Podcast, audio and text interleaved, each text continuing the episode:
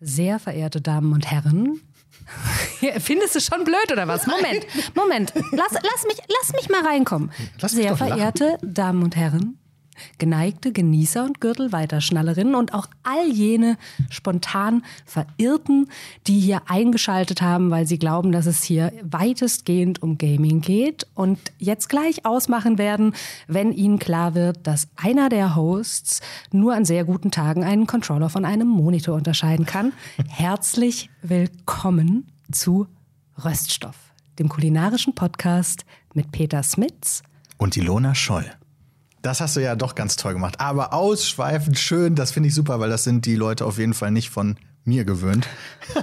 so würde ich niemals im Podcast beginnen, aber ich mag es jetzt schon auf jeden Fall. Ja, weil ansonsten, also wie gesagt, ne, du Schnittraummagie unter deiner Ägide, ne, kannst, du kannst alles rigoros rausstreichen. Du kannst ja noch ein alternatives Intro machen, so konzise und pointiert, wie Peter Smits es machen würde. Und dann gucken wir, womit wir gehen. Nein, wir gehen mit deinem auf jeden Fall. Ich finde das direkt sehr, sehr schön. Schön, dass ihr alle eingeschaltet habt hier bei unserer allerersten Folge von Röststoff. Wir sitzen hier gerade zu zweit in dem Restaurant Toulouse-Lautrec, das Ilona gehört, die mir hier gegenüber sitzt. Darf ich einmal ganz kurz reingrätschen? Ja. Es heißt ja, für Eingeweihte, zu denen du dich zählen solltest, Toulouse-Lautrec. Ne? Ich dachte eigentlich Toulouse-Lautrec. Ach so. Das ist so ein Vorher-Nachher-Ding. Wenn du hier reinkommst, heißt es Toulouse-Lautrec. Und wenn du rausgehst, kann es gut sein, dass du einige Plosive Also verschwurbelst. das Lo muss gesagt werden und nicht hinten raus hoch, sondern Lautrec. Ne, es geht vor allem darum, dass ähm, es nicht französisch klingt. Also der Strö ist ja aus dem Rheinland, ne, der hier kocht. Und der hat es halt einfach rigoros vereinnahmt und in seine Mundart übertragen. Okay, ja, Ja. finde ich auch gut. Also, was haben wir hier überhaupt vor? Was soll das überhaupt? Ähm, jeder in Berlin macht ja mittlerweile einen Podcast, wenn nicht sogar mehrere. Wir sind sehr spät überhaupt erst auf diesen Zug jetzt aufgesprungen. Ähm, aber wir haben uns gedacht, wir beide lieben Essen und wollen darüber reden. Und es ist nie zu spät für gute Inhalte. Ja, ich finde, da gibt's wenig äh, hinzuzufügen. Ja, doch, du könntest jetzt sagen, warum wir das jetzt besser machen werden als die ganzen anderen Berliner. Das erzeugt aber auf der Stelle so wahnsinnig viel Druck, dass ich einfach sagen würde, wir fangen mal an mit Tiefstapeln. Ich weiß nicht, ob das so dein Ding ist, obwohl du bist ja auch nicht so der Angeber eigentlich. Ja, wenn dann nur immer mit so einem Lachen dahinter, damit so aussieht, als würde man eigentlich das nicht meinen, sondern sich über sich selber lustig machen. Alles klar. Also als Sicherheitsnetz sozusagen, dass es einem keiner übel nehmen kann. Absolut korrekt. Also Nee, wir wollen über, wir lieben beide Essen und Trinken und wollen darüber sprechen. Das ist unser Plan für Röststoff.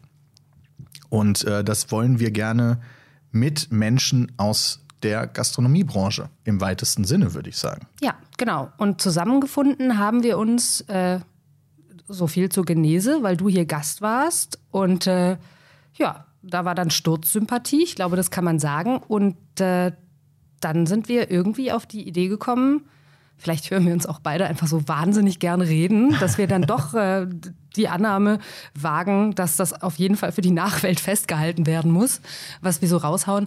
Äh, genau. Und ähm, Du bist ja sozusagen, das ist dein Wort, der Dulli des Podcasts. Ne? Du bist quasi da für die naiven Fragen ne?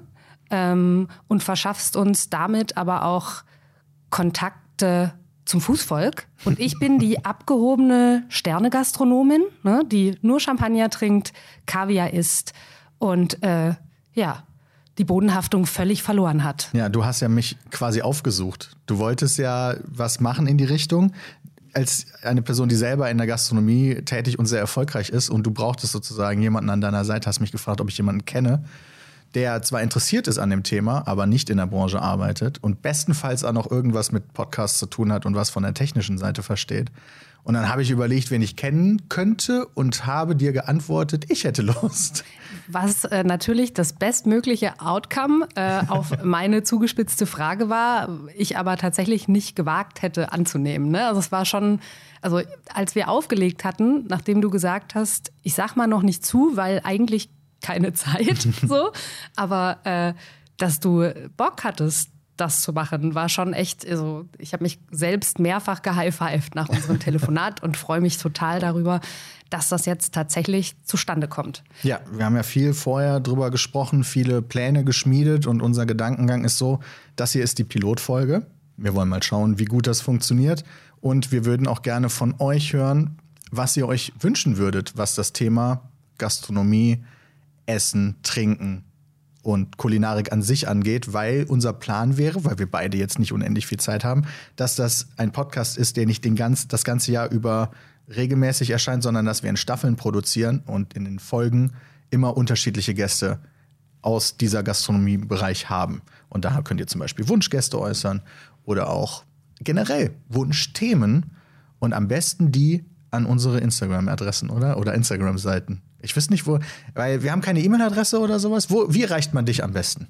Einfach beim Tulos anrufen. Ja, also wenn man mir zum Beispiel ein Paket mit Wein schickt, das ist was, worauf ich äh, zuverlässig reagiere. Und ansonsten ist, glaube ich, tatsächlich Instagram äh, ein ganz guter Kanal. Äh, ich muss warnen, ich antworte natürlich mit Latenz, aber, äh, aber ich tue das gewissenhaft. Ja, das, dann bist du da schon besser unterwegs als ich, weil ich versuche so viel wie möglich zu lesen, aber äh, antworte nicht allen Leuten, ehrlicherweise. Ähm, und ja, äh, wir würden uns freuen, wenn ihr dann dabei seid und uns ein bisschen Inspiration gibt. Wir haben aber selber natürlich ganz viel vor, aber bevor wir dazu kommen, sollten wir vielleicht ein bisschen erzählen, wer wir überhaupt sind, dass wir es wert wären, dass ihr uns euer Ohr schenkt. Wow, das war aber eine richtig komplexe Hauptnebensatzkonstruktion gerade und du äh, hast, äh, also bist gut gelandet zum Schluss. Ja, danke schön. Ich, das war, ich musste überlegen. Ja, aber es, also wirklich, äh, Chapeau. Okay, ähm, wir haben uns überlegt, es wäre lustig, wenn wir uns nicht selbst vorstellen, sondern gegenseitig. Ilona, möchtest du anfangen oder soll ich beginnen? Äh, ich fange jetzt einfach mal an. Ähm, wenn du mich so fragst, dann darf ich mir das ja auch aussuchen. Und äh, bitte feel free to äh, korrigieren. Mhm. Immer. So. Äh, ich weiß inzwischen ja tatsächlich mehr über dich als noch vor ein paar Wochen, weil ich dir sehr naiv begegnet bin. Ähm, also Peter Smits war für mich erstmal äh, Gast äh, in äh, meinem Restaurant, äh, gern gesehener, ähm, mit dem Austausch ganz viel Spaß gemacht hat und der ein sehr genussbereiter Mensch ist. Ich glaube, das kann man sagen. So. Ich stimme zu soweit. Genau, und ich habe ja äh, so ein paar junge Menschen, die am Puls der Zeit sind in meinem Team und habe mich dann gefragt, warum die alle immer so nervös werden, wenn die deinen Namen auf der Reservierungsliste sehen. Und ähm, ich wurde übrigens auch mehrfach dafür beglückwünscht, dass ich jetzt mit Pete Smith hänge und war so, ich habe mich immer so ein bisschen gefühlt wie so eine Oma, die irgendwie Kendrick Lamar beim Einkaufen trifft oder so und dann hinterher so ein Selfie ihren äh, total äh, starstrucken Enkeln zeigt, die dann sagen, Oma, weißt du, wer das ist? Und die Oma sagt irgendwie nur, ja, der hat mir meine Taschen so nett zum Auto getragen, aber weiß es halt nicht. Und so ungefähr war das da auch. ähm, genau, äh, weiß eben auch äh, durch das äh, Jungvolk äh, um mich herum, ähm, dass du, ich hoffe, die Berufsbezeichnungen sind jetzt einigermaßen korrekt. Content, Producer, Influencer, Gamer. Kann man alles so sagen, auf jeden Fall. Ehrlich, super kompli- ja, es ist super kompliziert zu beschreiben. Je nachdem, wem gegenüber ich mich vorstelle, sage ich, für ein Unternehmen, das äh, Bewegtbild produziert. Das sind so die alten Leute. Wissen die, was mit Bewegtbild gemeint ist? ja, ich hoffe schon. Ehrlicherweise, also das ist ja schon ein selbsterklärendes Wort, oder? Deswegen sind das ja die alten Leute. Ich dachte, gerade die wissen, was Bewegtbild bedeutet. Okay, ich dachte, also, dass man sowas wie Filmchen klingt jetzt auch wieder so Ja, ein bisschen Filmchen ist pornografisch, aber. Das klingt ähm, 100% ja, ja, pornografisch. Sorry, ich verstehe, was du meinst. So, Ja, weil wenn du dann Videos. sagst, ja, Videos. Videos ist sagen? aber auch so, dann denken die an VHS. Und aus der Zeit sind wir ja raus. Okay. Ja, egal, aber mach ja, mal weiter. Ja, ja, genau. Also so, äh, Peter Smits äh, produziert Content, der, und das dachte ich anfangs, äh, vor allem mit Gaming zu tun hat. Ähm, dann bin ich aber eingetaucht äh, in das Universum deiner äh, ja mittlerweile zehn Jahre oder so andauernden Produktionsreise. Äh. Wir sind im elften Jahr mit. Wir haben unser elften, nee, stimmt, wir sind im zwölften, wir haben unser elften Geburtstag gefeiert. Genau. Ähm, also auf jeden Fall machst du das schon sehr, sehr, sehr, sehr lange, was auch die Fülle an Videomaterial erklärt, die da äh, kursiert. Und äh, ja, also du machst ganz, ganz viele verschiedene Sachen. Du spielst Spiele an Konsolen manchmal, an Computern, mit Menschen, Mhm, meinem Team. mit deinem Team. Genau, einer davon heißt Brammen. Den Namen finde ich großartig. Ich habe irgendwann gecheckt, dass es einfach sein Nachname ist. Aber ich finde, es klingt wie eine Stadt in Niedersachsen, in der man irgendwie ähm, eine Sekte gründen könnte oder so. Also es ist ein, ein Hammername. Und es klingt gleichzeitig auch wie irgendein mittelalterliches Tool, mit dem man, weiß ich nicht, irgendwas aufstemmen könnte oder so. Oder foltert. Also, genau, Grüße gehen raus an Bram unbekannterweise.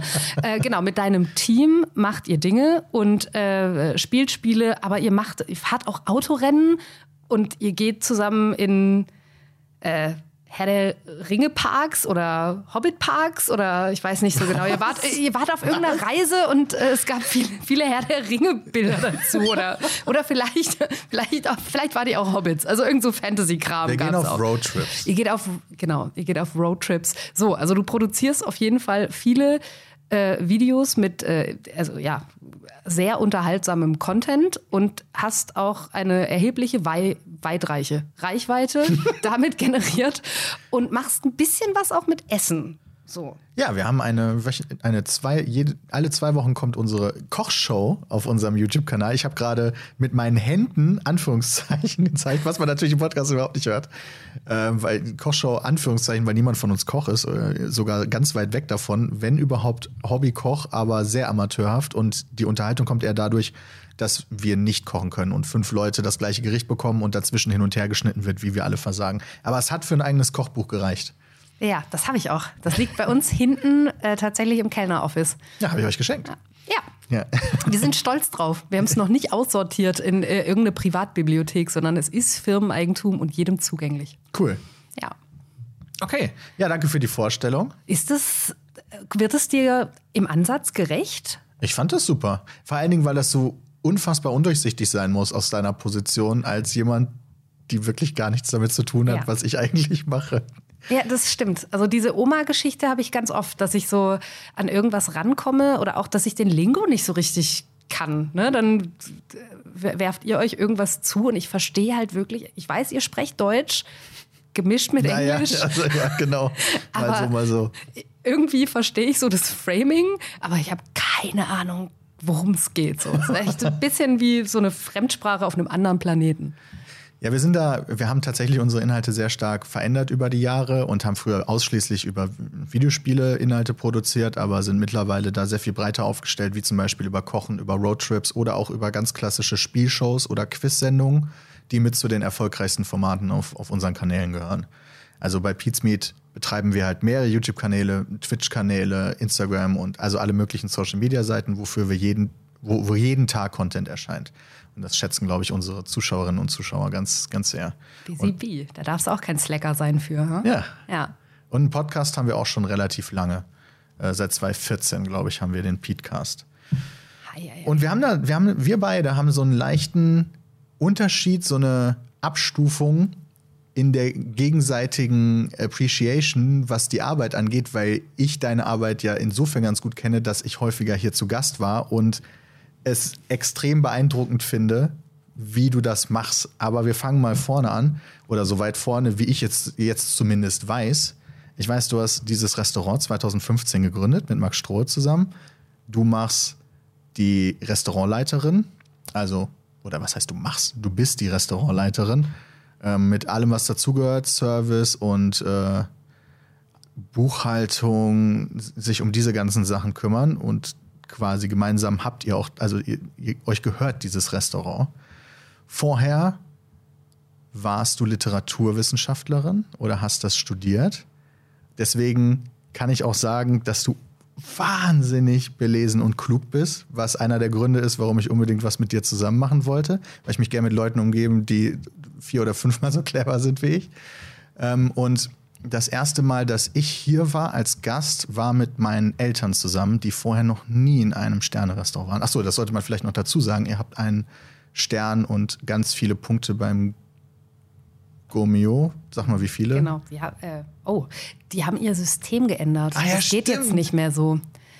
Ich da glaube, wir, wir hatten mal 17 Punkte und jetzt gibt es Hauben in unterschiedlichen Farben und äh, wir haben viele Hauben. Also wir haben so viele Hauben, dass wir stolz drauf sind. Wir haben nicht so viele, wie man, die man kriegen kann, denn man kann, glaube ich, fünf kriegen.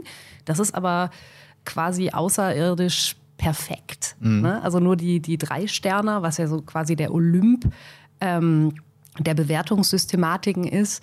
Ähm, und da muss einfach wirklich alles stimmen. Also auf, auch auf eine Art akkurat sein und äh, da darfst du dir keine Fehler mehr erlauben. Und ich bin ja sehr fehleranfällig als Mensch. Ähm, da kommen wir noch zu, das glaube ich nämlich nicht. nee, also ich will schon auch alles gut und richtig machen, aber das ist, äh, das ist auch ein Druck, der ist so dermaßen vom anderen Stern, dass ich glaube, dass ich auch gar nicht so wirklich dafür gemacht wäre, dem Stand zu halten. Ne? Da sind Kleinigkeiten unverzeihlich, die ich, in, also die ich jetzt hier gerade wegachselzucken kann. Und das würde ich mir gerne beibehalten. Und damit meine ich nicht, dass es egal ist, wie was rausgeht oder so. Gar nicht. Es ist ganz, ganz wichtig. Aber ich will nicht irgendwie äh, drei Nächte nicht schlafen können, weil ich einem Gast von der falschen Seite einen Teller mhm. angereicht habe. Ne? Und also nicht, dass das der Michelin bewertet, das tut er nicht. Äh, aber ähm, das sind dann die eigenen Anforderungen, die solche Läden oft an sich stellen. Und so ist es nicht. So, wir ja. sind ein sehr gutes Restaurant, das würde ich sagen. Aber ähm, äh, das, also diese Art von ja, unglaublich abgestimmtem, fehlerfrei laufenden Maschinenraum, den haben wir einfach nicht. Ja. Das sollte man vielleicht noch dazu sagen, dass wir hier in, bei diesem Podcast uns wünschen und das planen, das ganze Thema Fine Dining auch nochmal von ganz vorne aufzurollen und all das zu erklären, was wir gerade gesagt haben. Was ist überhaupt der Guide Michelin, ach, ich kann das nicht aussprechen, Guide Michelin, mhm. ja, ja, oder der Gourmillot, was bedeutet das überhaupt alles? Äh, Fine Dining, was gibt es für Vorurteile ähm, und wie sieht vielleicht die Realität aus und all diese ganzen Themen, Fine Dining 101 für Dummies ist sicherlich auch Thema bei uns, weil das auch etwas ist, wo ich ein persönliches Interesse daran habe. Das, weil ich da Bock drüber habe zu reden und weil ich hoffe, mehr Leute zu dem Thema bringen zu können. Aber zurück zu dir. Also ihr habt ein ja, wahnsinnig, wahnsinnig erfolgreiches Restaurant. Leitest du, führst du. Und ähm, das erste Mal, dass ich hier war, war mit meinen Eltern. Und äh, ich bin drauf gekommen, weil Max bei Kitchen Impossible war. Und äh, da der Tim Melzer gesagt hat, das ist ein super Restaurant, wenn man Fine Dining mal zum Einstieg erleben möchte. Ähm, und da habe ich damals gedacht, okay, meine Eltern waren noch nie in so einem Restaurant, also ich bin gerade nach Berlin gezogen, probieren wir das doch mal aus, die kommen mich besuchen. Und dann haben wir vorher geschrieben, noch komplett unbekannterweise. Und dann habe ich so in meiner Naivität so Anfragen gestellt wie, können meine Eltern ihren Hund mitbringen? So, weil kannst du dich gar nicht mehr dran erinnern. Ich weiß, dass wir kommuniziert haben und ich kann mich auch noch daran erinnern, dass du mir geschrieben hast, meine Eltern haben das noch nie gemacht. Und ähm, ich weiß auch noch, dass ich mich darüber gefreut habe. Tue ich jedes Mal, wenn jemand mhm. so eine Anfrage an mich stellt, weil die Leute uns eben damit dann zutrauen, dass wir Menschen, die vielleicht weiß ich nicht, auch ein bisschen Schwellenangst mitbringen oder ja. Vorurteile vielleicht auch, ne?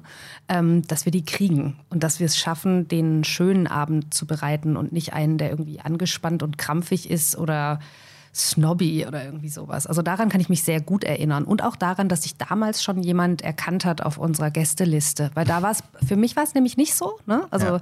ich habe dir hab dir geschrieben, sehr naiv. Ähm, und äh, dann habe ich das abends vorgelesen und noch zwei Zeilen gesagt zu deinen Eltern. Ne? Und Peter Smits kommt mit seinen Eltern und das ist deren erster Sterne-Restaurant-Besuch, damit alle im Bilde sind. Ähm, da gibt es abends immer so ein Briefing, ne? da redet man über Allergien und äh, Gäste, die man vielleicht schon kennt und so weiter und so fort, ne? was alle eben wissen müssen in der Küche und im Service. Das habe ich auch gemacht und da hatte ich schon einer erkannt. Ich glaube, es war sogar Felix. Wirklich? Unser Sommelier, genau. Ja, ja, ja der, der wusste von Anfang an, wer du bist. Das ist ja cool. Ja. Ja, auf jeden Fall hatten wir hier einen fantastischen Abend. Die Menükarte, die ihr dann extra für uns gedruckt habt, ohne irgendwelche Preisangaben zum Beispiel, hatte ich vorher drum gebeten, habt ihr auch gemacht, ohne mit der Wimper zu zucken. Hängt noch heute in der Küche meiner Eltern, äh, oh. weil die sich so gerne an diesen Abend zurückerinnern. Und ich habe dieses Restaurant und dich hier dann kennengelernt als etwas außergewöhnlich Tolles, weil es diese Herzlichkeit gibt es sonst nirgendwo. Also, also das wirklich, dass man sich so wohlfühlt, erkennt, habe ich selten irgendwo erlebt, muss ich wirklich sagen, wenn überhaupt. Und seitdem komme ich extrem gerne hierhin. Und mit jedem Mal, wo, wo ich hier hingekommen bin, hat man sich ein bisschen besser verstanden. Oder nicht nur mit dir, sondern mit eurem ganzen Team, ehrlicherweise. Ja, also. wir haben dich eingemeindet, auf jeden Fall. Du bist jetzt quasi so er erweitertes Teammitglied.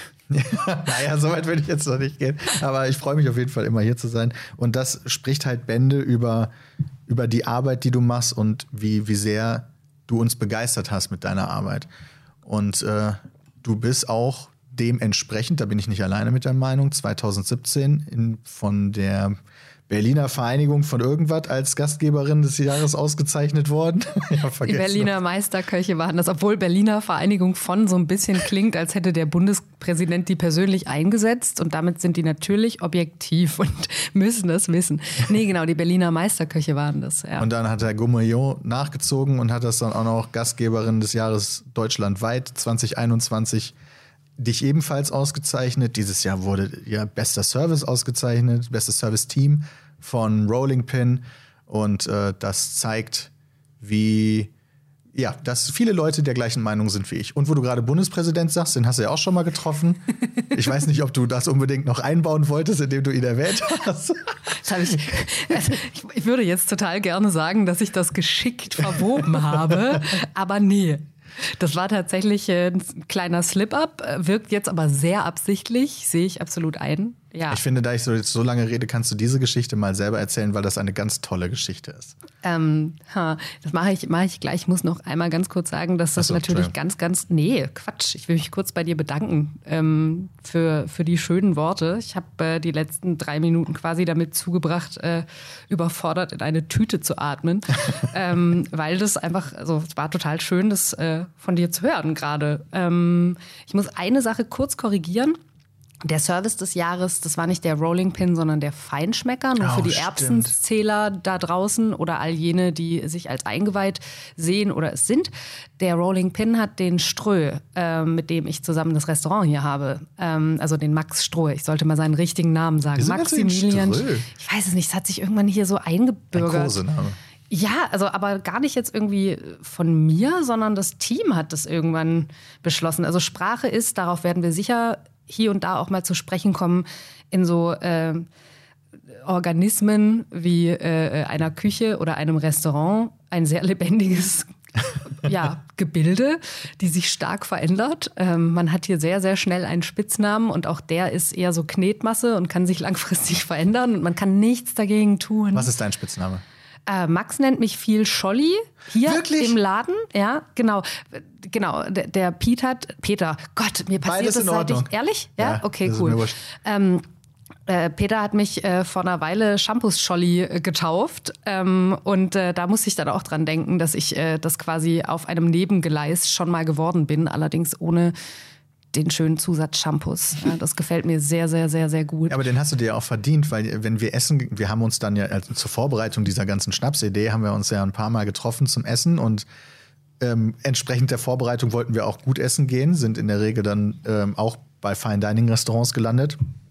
Und dabei habe ich festgestellt, dass du eine Champagnerbegleitung einer Weinbegleitung in der Regel sogar vorziehen würdest oder manchmal zumindest, aber fast sogar in der Regel könnte man sagen. Ist, äh, glaube ich, tatsächlich ziemlich generalisierbar. Ich bin eine große Freundin von Schaumweinen, muss man sagen. Also ich möchte den Begriff einmal äh, so weit aufreißen, ja. dass es jetzt nicht nur die Schaumweine Während ich das erzähle, gieße ich uns gerade Schaumwein ein übrigens.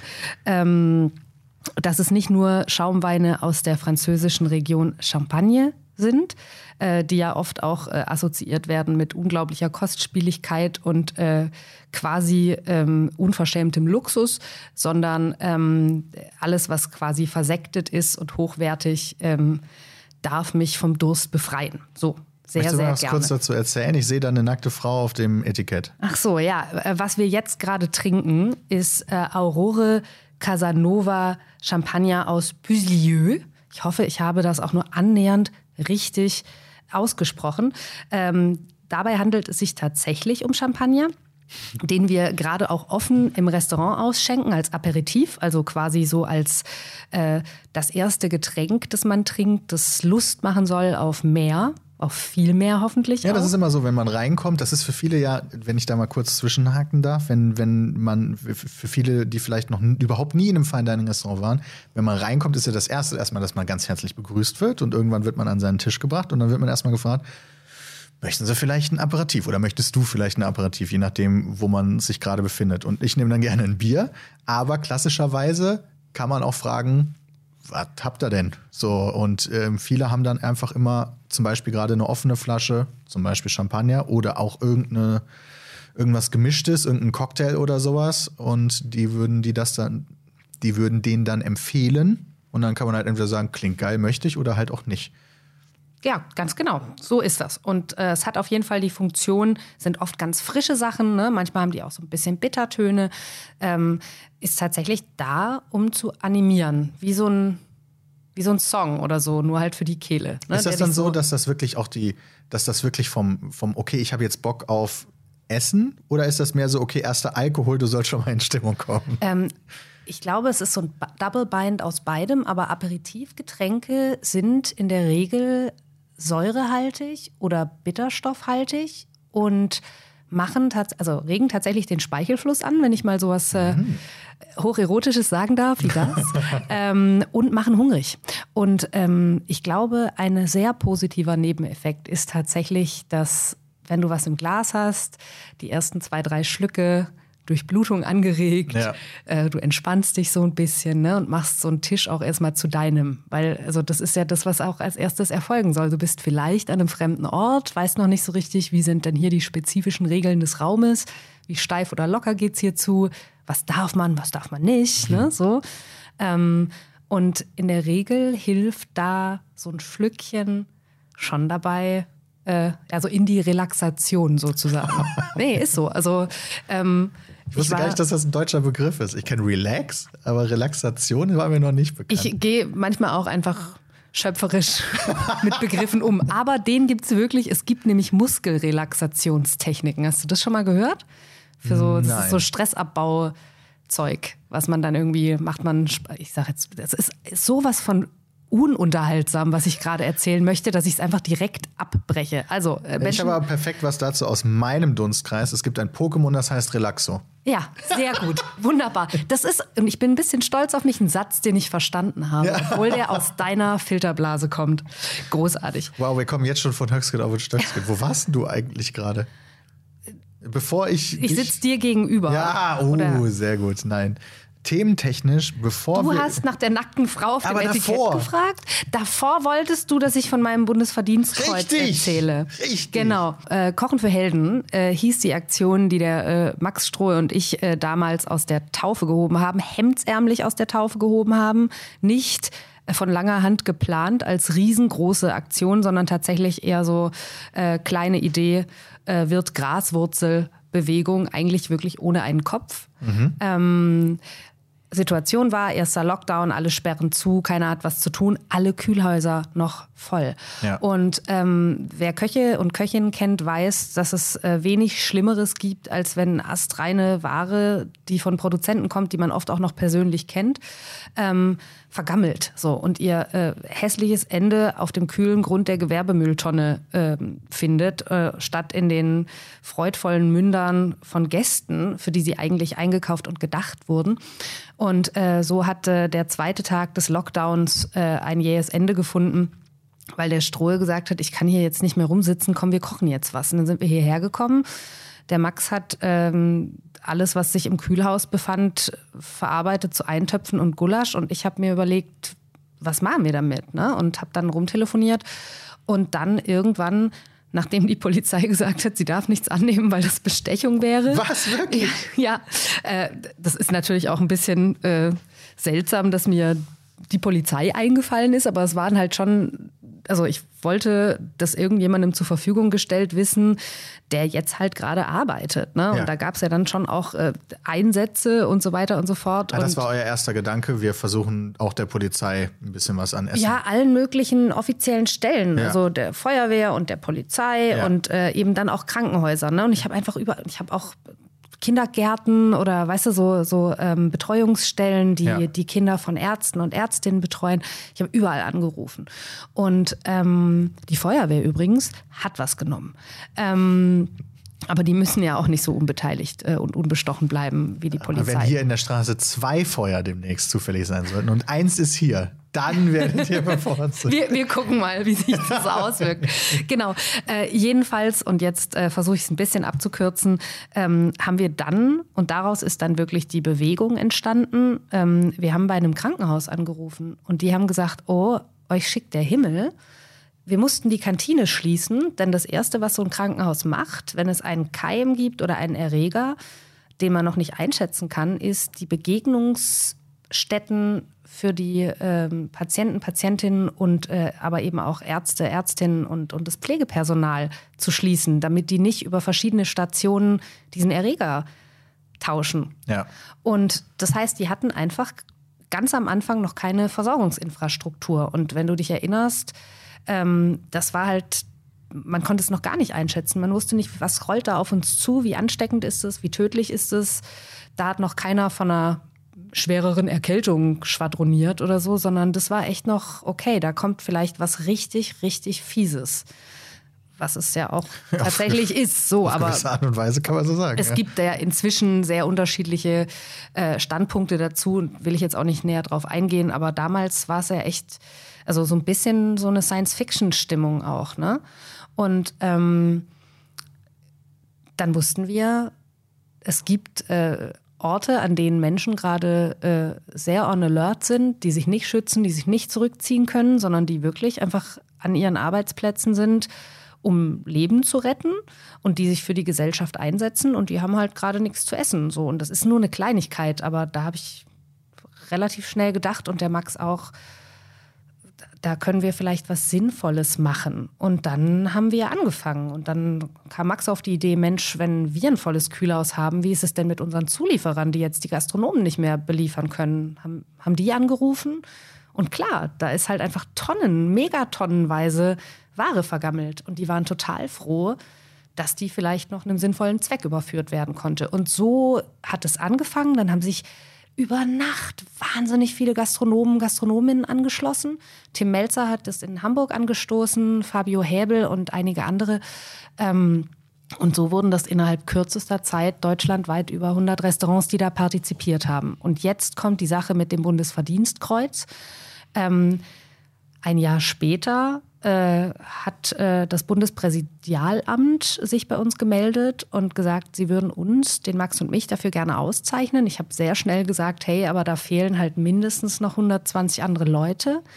Ähm, und äh, gab es dann einen Brief oder haben mhm. die angerufen? Oder? Ja, das, es gab einen Brief. Wie war das? Gab's zuerst, es gab zuerst eine E-Mail. Eine E-Mail? Ich glaube, es gab eine E-Mail.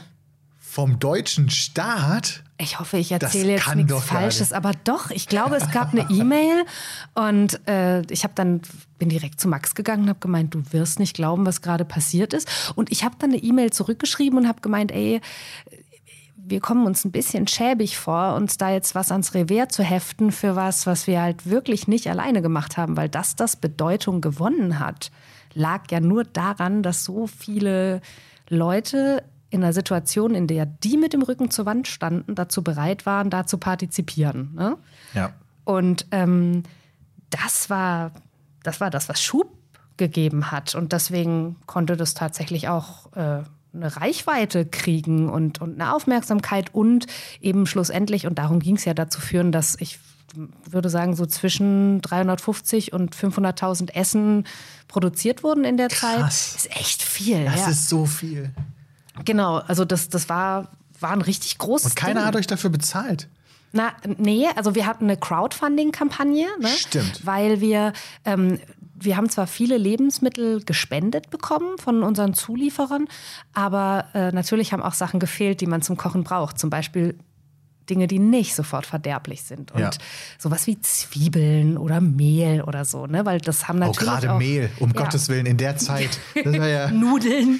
Ja, ja, da auf braucht jeden es, da braucht doch jede Familie eine Crowdfunding-Kampagne, um sich Ja. Mehl kaufen zu können. Genau, so, ja, das stimmt. ja, genau so war es. Und ähm, da, das mussten wir, mussten wir kaufen. Und ähm, da gab es eine Crowdfunding-Kampagne und dann gab es auch so ein paar äh, Firmen, die äh, was dazugegeben haben. Und äh, wir haben das dann. Die Gazak hat zum Beispiel was dazugegeben und das haben wir dann in Berlin verteilt, so als Energiezuschuss. Und ähm, aber es war insgesamt nicht so viel Kohle, ähm, aber ganz, ganz viel Ware auf jeden Fall. Ja. Ja, okay.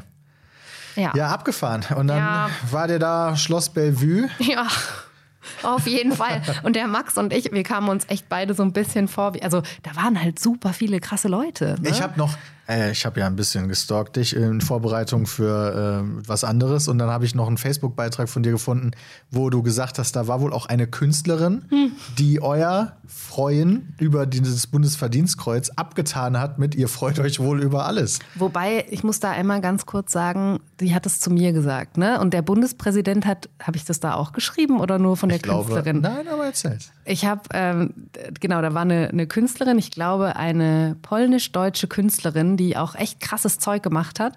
Ähm, und die war auf jeden Fall viel gefasster als ich. Und ich war halt so, oh Gott, ich, ich bin hier im Schloss Bellevue, ich krieg ein Bundesverdienstkreuz, wie krass ist das denn? Und ich habe halt einfach, ich habe mich wahnsinnig gefreut und ich konnte es überhaupt nicht fassen und ich war so ganz körperergriffen einfach. Und ähm, ja, und dann hat sie tatsächlich irgendwann zu mir gesagt, ich freue mich ja auch über alles. Und ich war so baff in dem Moment. ähm, dass ich nicht, ich bin nicht mal so richtig auf die Idee gekommen zu sagen, nee, ich freue mich heute über das Bundesverdienstkreuz, weil ich die einzige Person bin, die sich jemals dahin gekellert hat. So, ja. ähm, wir können nicht so viel gewinnen. Ähm, normalerweise, aber es ist mir überhaupt nicht aufgefallen in dem Moment. Und was total geil war, war irgendwie fünf Minuten später macht Frank-Walter Steinmeier so die Runde und kommt zu uns und redet mit uns und sagt zu Max original den Satz, Herr Strohe, Sie können sich auch mal ein bisschen freuen. also es war auf jeden Fall hinterher, wenn man Bilanz zieht, wurde Max vom Bundespräsidenten dazu aufgefordert, mehr Emotionen zu zeigen und ich von einer äh, Künstlerin dazu aufgefordert, weniger Emotionen zu zeigen. Ich glaube, wenn man uns beide addiert und durch zwei teilt, kommt dann im Schnitt ein akzeptabler, Freude ausstrahlender Mensch dabei heraus. Wir sollen sich mal aus euren Emotionen raushalten, da mit ihren Einschätzungen. ihr könnt ja wohl so viel zeigen, wie ihr wollt oder auch nicht. Ey. Das kann ja wohl nicht wahr sein. Ich weiß es nicht, ob man jetzt nicht sagen muss, dass wenn der Bundespräsident einen zur Freude auffordert, ob das dann nicht so eine Art Bürgerpflicht ist, das anzustellen. weißt du? Also. Ja, oder man ist dann trotzig und macht dann besonders böse Miene. Aber so. ist das ein Straftatbestand? Oh, ist das, das so eine Art Majestätsbeleidigung oder so? Ich hoffe ja. nicht. Aber ja, dann habt ihr, jetzt hast du es natürlich noch. Also habt ihr zwei bekommen dann? Ja. Also jeder eins sozusagen. Wusstest du, einmal ganz kurz, äh, Bundesverdienstkreuz Facts für die Insider. Oh ja, Fun Fact hier, das hättet ihr nicht gedacht bei diesem kulinarischen Podcast. Es gibt, ähm, und ich bin gespannt, wie lange das noch der Fall ist, es gibt zwei verschiedene Versionen des Bundesverdienstkreuzes. Also Max und ich haben eh so eine Mini-Version bekommen, weil wir, als wir das bekommen haben, noch unter 40 waren. Also da gibt es was anderes, als die Leute, die das 40. Lebensjahr erreicht haben, bekommen. Was ist denn die Begründung dafür, bitte? Ich bin ja empört an dieser Stelle. Ja, keine Ahnung. Wenn du, wenn du so jung bist, hast du wahrscheinlich noch ein ganzes Leben Zeit, äh, um Scheiße zu bauen. und deswegen kriegst du so eine Light-Version. Ich finde, die jungen Leute sollten das Größere bekommen, ja. weil es viel unrealistischer ist, dass man in jungen, jungen Jahren schon sowas gut Gutes macht, dass man ja. dafür was. Ich meine, 70-Jährige hatte ja ewig Zeit dafür um ja. irgendwas aufzubauen, was du quasi, was es das wert wäre. Also. Ich weiß es nicht. Vielleicht schreiben wir äh, dem Bundespräsidialamt nochmal eine investigative Nachricht. Ähm, ich will jetzt aber auch wirklich nicht den Bundespräsidenten bashen. ja, ich, ähm, gib mir, sobald ich 40 bin, finde ich diese Regelung gut, glaube ich. Ja, ja. ja. Also genau. Was ich dir aber eigentlich erzählen wollte, ist, es gibt eine Herren- und eine Damenvariante. Was? Und die Damen bekommen noch ein Schleifchen. Also ich will mich nicht über Accessoires beschweren, denn ich bekomme quasi als Frau mehr, als man als Mann bekommt. Da hat man so eine kleine, unauffällige Anstecknadel. Weißt mhm. du, die kann man so im also die kriegt man als Mann auch nicht? Doch, doch. Achso, die kriegt jeder. Okay. Also es gibt das Bundesverdienstkreuz, also den großen Orden sozusagen. Ja. Ähm, dann gibt es eine etwas, also eine viel zurückhaltendere Nadel, die gibt es auch für beide. Die kann man dann so ans Revers heften mhm. für den Alltagsgebrauch. Ne? Wenn man jetzt nicht so irgendwie mit seinem Riesenorden durch die Gegend marschieren möchte. Wo ist sie? Aber man, Wo ist sie? Was ich trage sie immer drunter. ähm, aber wenn man so durch die Gegend gehen will und man will, dass einen nur andere Bundesverdienstkreuzträger auch erkennen, weißt du, wie so ein LKW-Fahrergruß? Boah, du und ich, so, wir wissen, wovon wir reden. Das ist quasi die, die äh, ja, bescheidene Anstecknadel und die Dame hat noch ein schwarz-rot-goldenes Schleifchen. Für die Anstecknadel oder wo nee, kommt das Schleifchen hin? Als drittes Ding. Ah, okay. Keine Ahnung. Es gibt bestimmt. Ähm, Ins Haar oder was? Nee, es ist tatsächlich eher so eine Brosche. Also Herren haben zwei Sachen, ähm, Bundesverdienstkreuz und Anstecknadel. Damen haben Bundesverdienstkreuz, Anstecknadel und ein zusätzliches Schleifchen. Ich weiß es nicht. Ich bin vielleicht- schon wieder empört. Ich, bin ja, ich komme ja aus der Empörtheit gar nicht mehr raus, muss ich sagen. Das kann ja wohl nicht wahr sein. Wenn ich dann, ich hätte ja jetzt eigentlich Bock, was zu machen, was es rechtfertigen würde, mir das zu geben. Aber da ich noch unter 40 bin und männlich, habe ich jetzt doch keinen Bock mehr drauf. Ach, das, haben die davon. Das haben die davon. Ja. Du setzt dich jetzt nicht für das Gemeinwohl Genau ein, weil so du dich sieht's aus. diskriminiert fühlst, weil du kein Schleifchen kriegen würdest. Genau so sieht's aus. Nee, das ist richtig. Ich glaube, dass 80 Prozent der Menschen, die das Bundesverdienstkreuz verliehen bekommen haben, als Motivation tatsächlich das Schleifchen hatten. Also darum geht es den meisten in Wirklichkeit. Dir auch, ne? Als Mir ihr Kochen im nur- Leben. es Du warst die ist- treibende Kraft dahinter. Du kennst mich, mir geht es im Leben immer um Accessoires. Ja? Schmuck, Accessoires, das äh, ist für mich der absolute Sinn hinter allem. okay.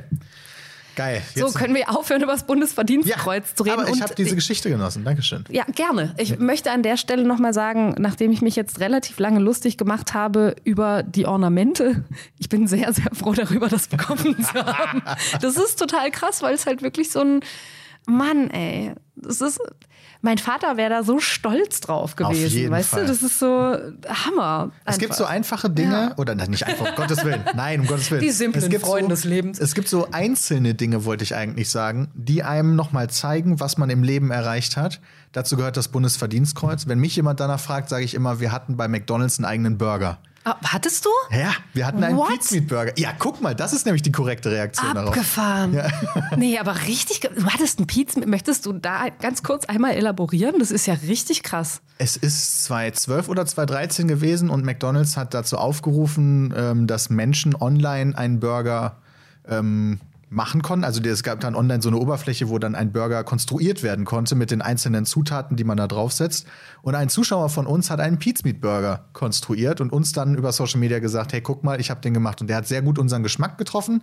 Ähm, da war gut Bacon drauf und sowas. Ähm, und dann haben, also sehr rustikal, dieser Burger. Ja. Und dann haben wir das natürlich auch auf unseren sozialen Medien geteilt. Und dann, weil das eine Abstimmung war, hat dieser Burger damals dann auch, war in den Top 5 oder Top 3 oder so und wurde dann von McDonalds deutschlandweit umgesetzt, sodass du deutschlandweit in jeder McDonalds-Filiale konntest reingehen und konntest einen Pizza Meat Burger kaufen. Also, das ist quasi die Turbo-Kal- Apo- nee, Turbo-apokalyptisch. Die turbokapitalistische Version des Bundesverdienstkreuzes ist der Pizza Meat Burger, also nicht der Pizza Meat Burger, aber der Burger mit dem eigenen Namen bei McDonalds. Der war auch super geil. Ist ja der Hammer. Meine Eltern haben auch immer noch eine Verpackung davon, äh, weil das ist, Die halt neben etwa- unserer Speisekarte. Nee, die liegt tatsächlich im Gästezimmer, direkt da, wo ich immer penne, ehrlicherweise. Du Ja, hattest einen Pizza Meat und ganz Burger, das ist ja echt krass. Ganz vieles schreiben auch immer noch, das war der beste Burger, den Meckles jemals hatte. Meckles, Meckes jemals hatte. Sagst du Meckes oder Mackie? Ich sag McDonalds. Ich finde, alles andere ist unzulässige Komplexitätsreduktion. Alter. Ich als Literaturwissenschaftlerin lege da Wert auf Vollständigkeit. Ja? Also ich wollte jetzt die Leute dissen, die Mackie sagen, aber das ist ja jetzt noch schlimmer. Um ganz ehrlich zu sein, kenne ich, die- kenn ich Mackie gar nicht. Ich kenne das als so ein, also, das, ja, du bist zu jung dafür. Es gibt so einen komischen Comic-Igel, der hieß so. Der hieß Mackie, ja, das Ja. kann sein. Kennst du das? Nein. Ja. ja. Aber es gibt Menschen, und ich glaube, das liegt daran, wo diese Menschen geboren sind, die sagen Mackie. Aber ich finde das unzulässig. Ist Mackie für die Leute, die im Schrank geboren sind und da auch zwölf Jahre ihres Lebens fristen mussten, bis die rauskamen? Ja, genau. Habe ich solche- noch nie Ja, gehört. die Harry Potters von, von Deutschland sagen Mackie zu McDonalds. Es ist geil, dass du aus, aus meinem ignoranten Diss gerade den Zauberlehrling gemacht hast, der alle werden wollen. Ja, Ja. werden wollten, aber so. Jetzt nicht mehr? Willst du nicht mehr Harry Potter sein? Nee. Aber- Hallo, der hat ja wohl ein schreckliches Leben gehabt. Also ja, naja, ja. Okay, lass uns jetzt nicht weiter darauf Okay, ja. eingehen. Aber ja, okay, alles klar. Das äh, heben wir uns für irgendwann anders auf. Ich sehe ein sehr, sehr langes Gespräch auf uns zukommen und Gottes wahrscheinlich muss es flankiert sein von einer Flasche Schnaps. Mindestens. Oh, ich ertrage Schnaps nicht gut, muss ich sagen. Ja. Aber der Champagner gefällt mir heute. Ja. Obwohl ich eigentlich gar nicht so ein großer Champagner-Fan bin, äh, gefällt mir das hier, gerade den zu trinken. Das gehört alles zum äh, Erziehungsprozess, durch den ich dich so ganz langsam und subtil durchjage. Das merkst du gar nicht. Nee, das stimmt allerdings. In Also, einem Jahr kannst du nichts anderes mehr trinken. ich hoffe nicht, ey. Das, ich, wenn ich auswählen könnte, würde ich ja immer Bier nehmen, wenn es um alkoholische Getränke Ist geht. echt so? Ja, außer ich gehe in ein Fine Dining Restaurant, wo es eine Weinbegleitung gibt, weil ich dieses Gefühl, und das kann selbst ich als, als jemand sagen, der da noch nicht viel Ahnung von hat oder in, gerade was Wein angeht, super ignorant ist, das Gefühl, Weine, die auf bestimmte Gänge abgestimmt sind, zu bekommen, ist geil. Weil Mhm. erst den Gang zu probieren und dann den Wein dazu und dann nochmal den Gang und dann nochmal den Wein. Und das ist nochmal noch mal eine Schippe drauf zu dem sowieso schon extrem geilen Gefühl, dieses fantastische Essen zu essen. Aber wenn wir jetzt irgendwo hingehen, quatschen und was trinken, würde ich immer Bier bevorzugen, ehrlicherweise. Ja, das hat mich immer Shampoo noch Scholli nicht- natürlich nicht. Ja, genau. Ja, es ist wahrscheinlich einfach nur, weil ich Bier nicht verstehe. Ne? Also es ist so, ich bin, ich glaube, ich habe in bestimmten Zusammenhängen, was das angeht, immer noch so, ein- so einen rudimentären Kindergaumen, weil ich an alles, was so richtig Bitterstoffe hat, immer noch nicht so richtig rankomme. Und Bier hat halt einfach durch, also ist halt herb, ne? Ja, hat halt richtig ja. Gerbstoffe. Und ähm, ich komme gut klar mit Säure. Also das geht irgendwie gut, was, was so fresh ist und crisp und, und wach macht. Ich mag auch wach sein, einfach dieses Gefühl von so, äh, dass es sprudelt und dass du so äh, die Augen weit aufmachst und so überschäumst. Das finde ich richtig cool. Ähm, aber wenn es halt so richtig bitter wird, und das mag ich bei Gemüse nicht so gern, und das mag ich aber auch bei so richtig krassen Rotweinen, die so ganz, ganz stoppeliges, heftiges Tannin haben, komme ich auch nicht so richtig ran. Obwohl mir da das Fruchtprofil oft noch so ein bisschen in die Karten spielt. Ne? Die, das sind ja so fette Weine, haben ganz oft trotzdem noch so andere. Was heißt denn fette Weine? Es stimmt auch in dem Zusammenhang gar nicht so richtig. Also ein fe- fetter Wein. Erwischt. Also ja, ähm, es kann unterschiedliche Sachen bedeuten, aber ein fetter Rotwein ist oft einer, der viel Alkohol hat, man sagt extraktreich ist und das bedeutet, dass einfach sehr, sehr viele schmeckbare Aromenmoleküle auf äh, geringem liquidem Raumplatz finden. Weißt du? Also Okay. viel, viel Ausdruck. Es kann gut sein, dass mir das jetzt ein Sommelier auch zerhaut. Also aber geschmacksintensiv Inten- super intensiv, Ja, ganz okay. genau. Ähm, alles, was an Wein schmeckt, hat auch oft viel Farbstoff und so weiter und so fort. Ähm, und äh, viel Alkohol hat ganz oft auch, ähm, ha- haben oft so überextrahierte marmeladige Noten, diese Weine, und ganz oft auch richtig viel Gerbstoff. Ne? Und, und Gerbstoff ist das, was dir die Zunge pelzig macht. Ähm, es gibt auch fette Rotweine, die das nicht haben, aber die Art von Rotwein, den ich gerade meine, der hat das schon auch. Und Ja. Der Grund, warum das so ist, wenn ich jetzt einmal ganz kurz biochemisch werden darf, ist, dass es ein, äh, einen Stoff gibt in diesen Weinen und auch in Bieren und in Gemüsen, ähm, der attackiert die Fließfähigkeit des Speichels. Der spaltet, glaube ich, das Muezin heißt es oder Muzin äh, auf. Und der macht tatsächlich, dass dein Speichel nicht mehr glibberig, glitschig ist. Und der macht dir dadurch einen trockenen Mund. Und diese Weine passen so gut zu Steak, weil wenn dieser Wein zu ähm, einem eiweißreichen Produkt genossen wird, der halt die Eiweiße in dem Produkt aufspaltet. Das heißt, dann heftet der sich da dran und dann hast du diese Reaktion nicht mehr im Mund, weil die das Fleisch in dem Moment abkriegt. Wow, mind blown an dieser Stelle. Also ich würde sagen, so drei Viertel genailt gerade. Da waren bestimmt so ein, zwei ähm, ja, Ungenauigkeiten Ja. drin. Ähm, aber ja, ungefähr so. Das ist ja super cool. Und ich mag die, äh, wie du sagst dann, was hast du? Du hast nicht fettige Weine gesagt, du hast Fett habe ich gesagt. Ja, Aber doch. das ist ein schwieriger Begriff in dem Zusammenhang, weil das unterschiedliche Sachen bedeuten kann. Okay, mag ich auf jeden Fall total gerne. Aber das erklärt jetzt, warum du bei den Weinen, die ich letzte Woche dir geschickt habe, die ich mitbringen könnte, Mhm. nicht diesen Rotwein gewählt habe. Äh, gewählt hast, das ich anders kurz erklärt, wir haben uns letzte Woche schon getroffen, um ein bisschen Vorarbeit zu leisten, da haben wir uns dann auch auf den Namen festgelegt. Röststoff finde ich immer noch einen geilen Namen. Wir haben den schon mal gesagt, oder? Ich habe gerade überlegt, ob Ja, hast du völlig am Anfang gesagt, yes. bei deiner ausschweifenden Induktion, nee, warte mal, äh, Begrüßung. Introduktion. Introduktion. Ja. Genau. Und dann äh, haben wir uns da getroffen und ich wollte einen Wein mitbringen und ich habe nicht viele zu Hause und habe Ilona alle Fotos geschickt von allen Weinen, die ich habe. Und dann hat sie sich nicht für den, wie ich finde, besten entschieden, den Rotwein nämlich, den ich nur gekauft habe, weil der hier mal bei euch in der Weinbegleitung war, Ja.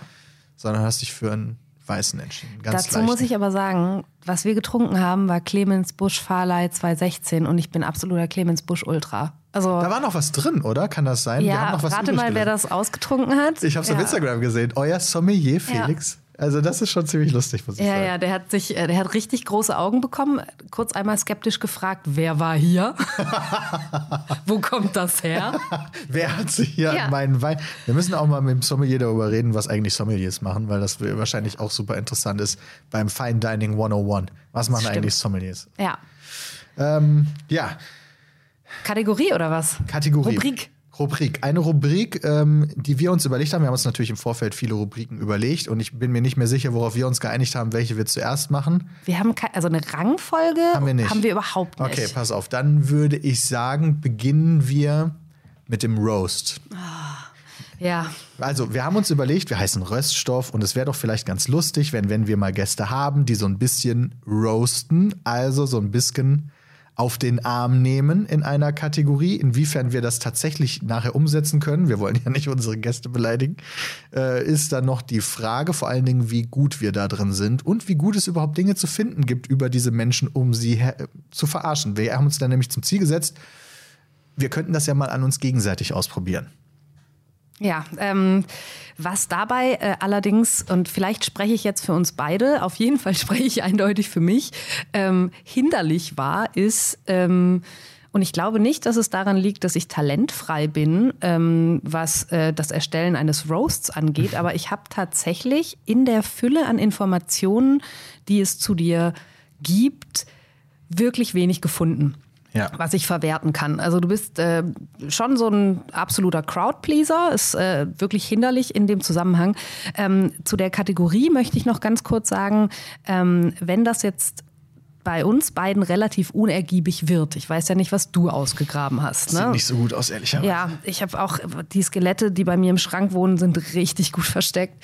ähm, und alle Gäste, die hierher kommen müssen, äh, im Grunde genommen, wenn sie die Schwelle übertreten, NDA unterzeichnen. Das hätte ich dir vorher sagen sollen. Also es steht wirklich unter Strafe, negative Informationen über mich mit der Welt zu teilen. Ähm, aber äh, der Grund, warum ich diese Kategorie eigentlich sehr mag, ist, dass ähm, wenn wir Gäste haben, ne, die ja häufig auch ähm, in der Gastronomie sein werden, das heißt, die sind Kritiken ausgesetzt. Yelp-Kritiken, Google-Reviews, aber eben auch Kritikern, die das beruflich oder nebenberuflich machen. Und ich finde es immer super interessant, wie Köche, Köchinnen oder Restaurateure, äh, auch Leute, die im Service arbeiten, sich zu diesen Kritiken äußern, weil du dich oft noch an die Situation erinnern kannst.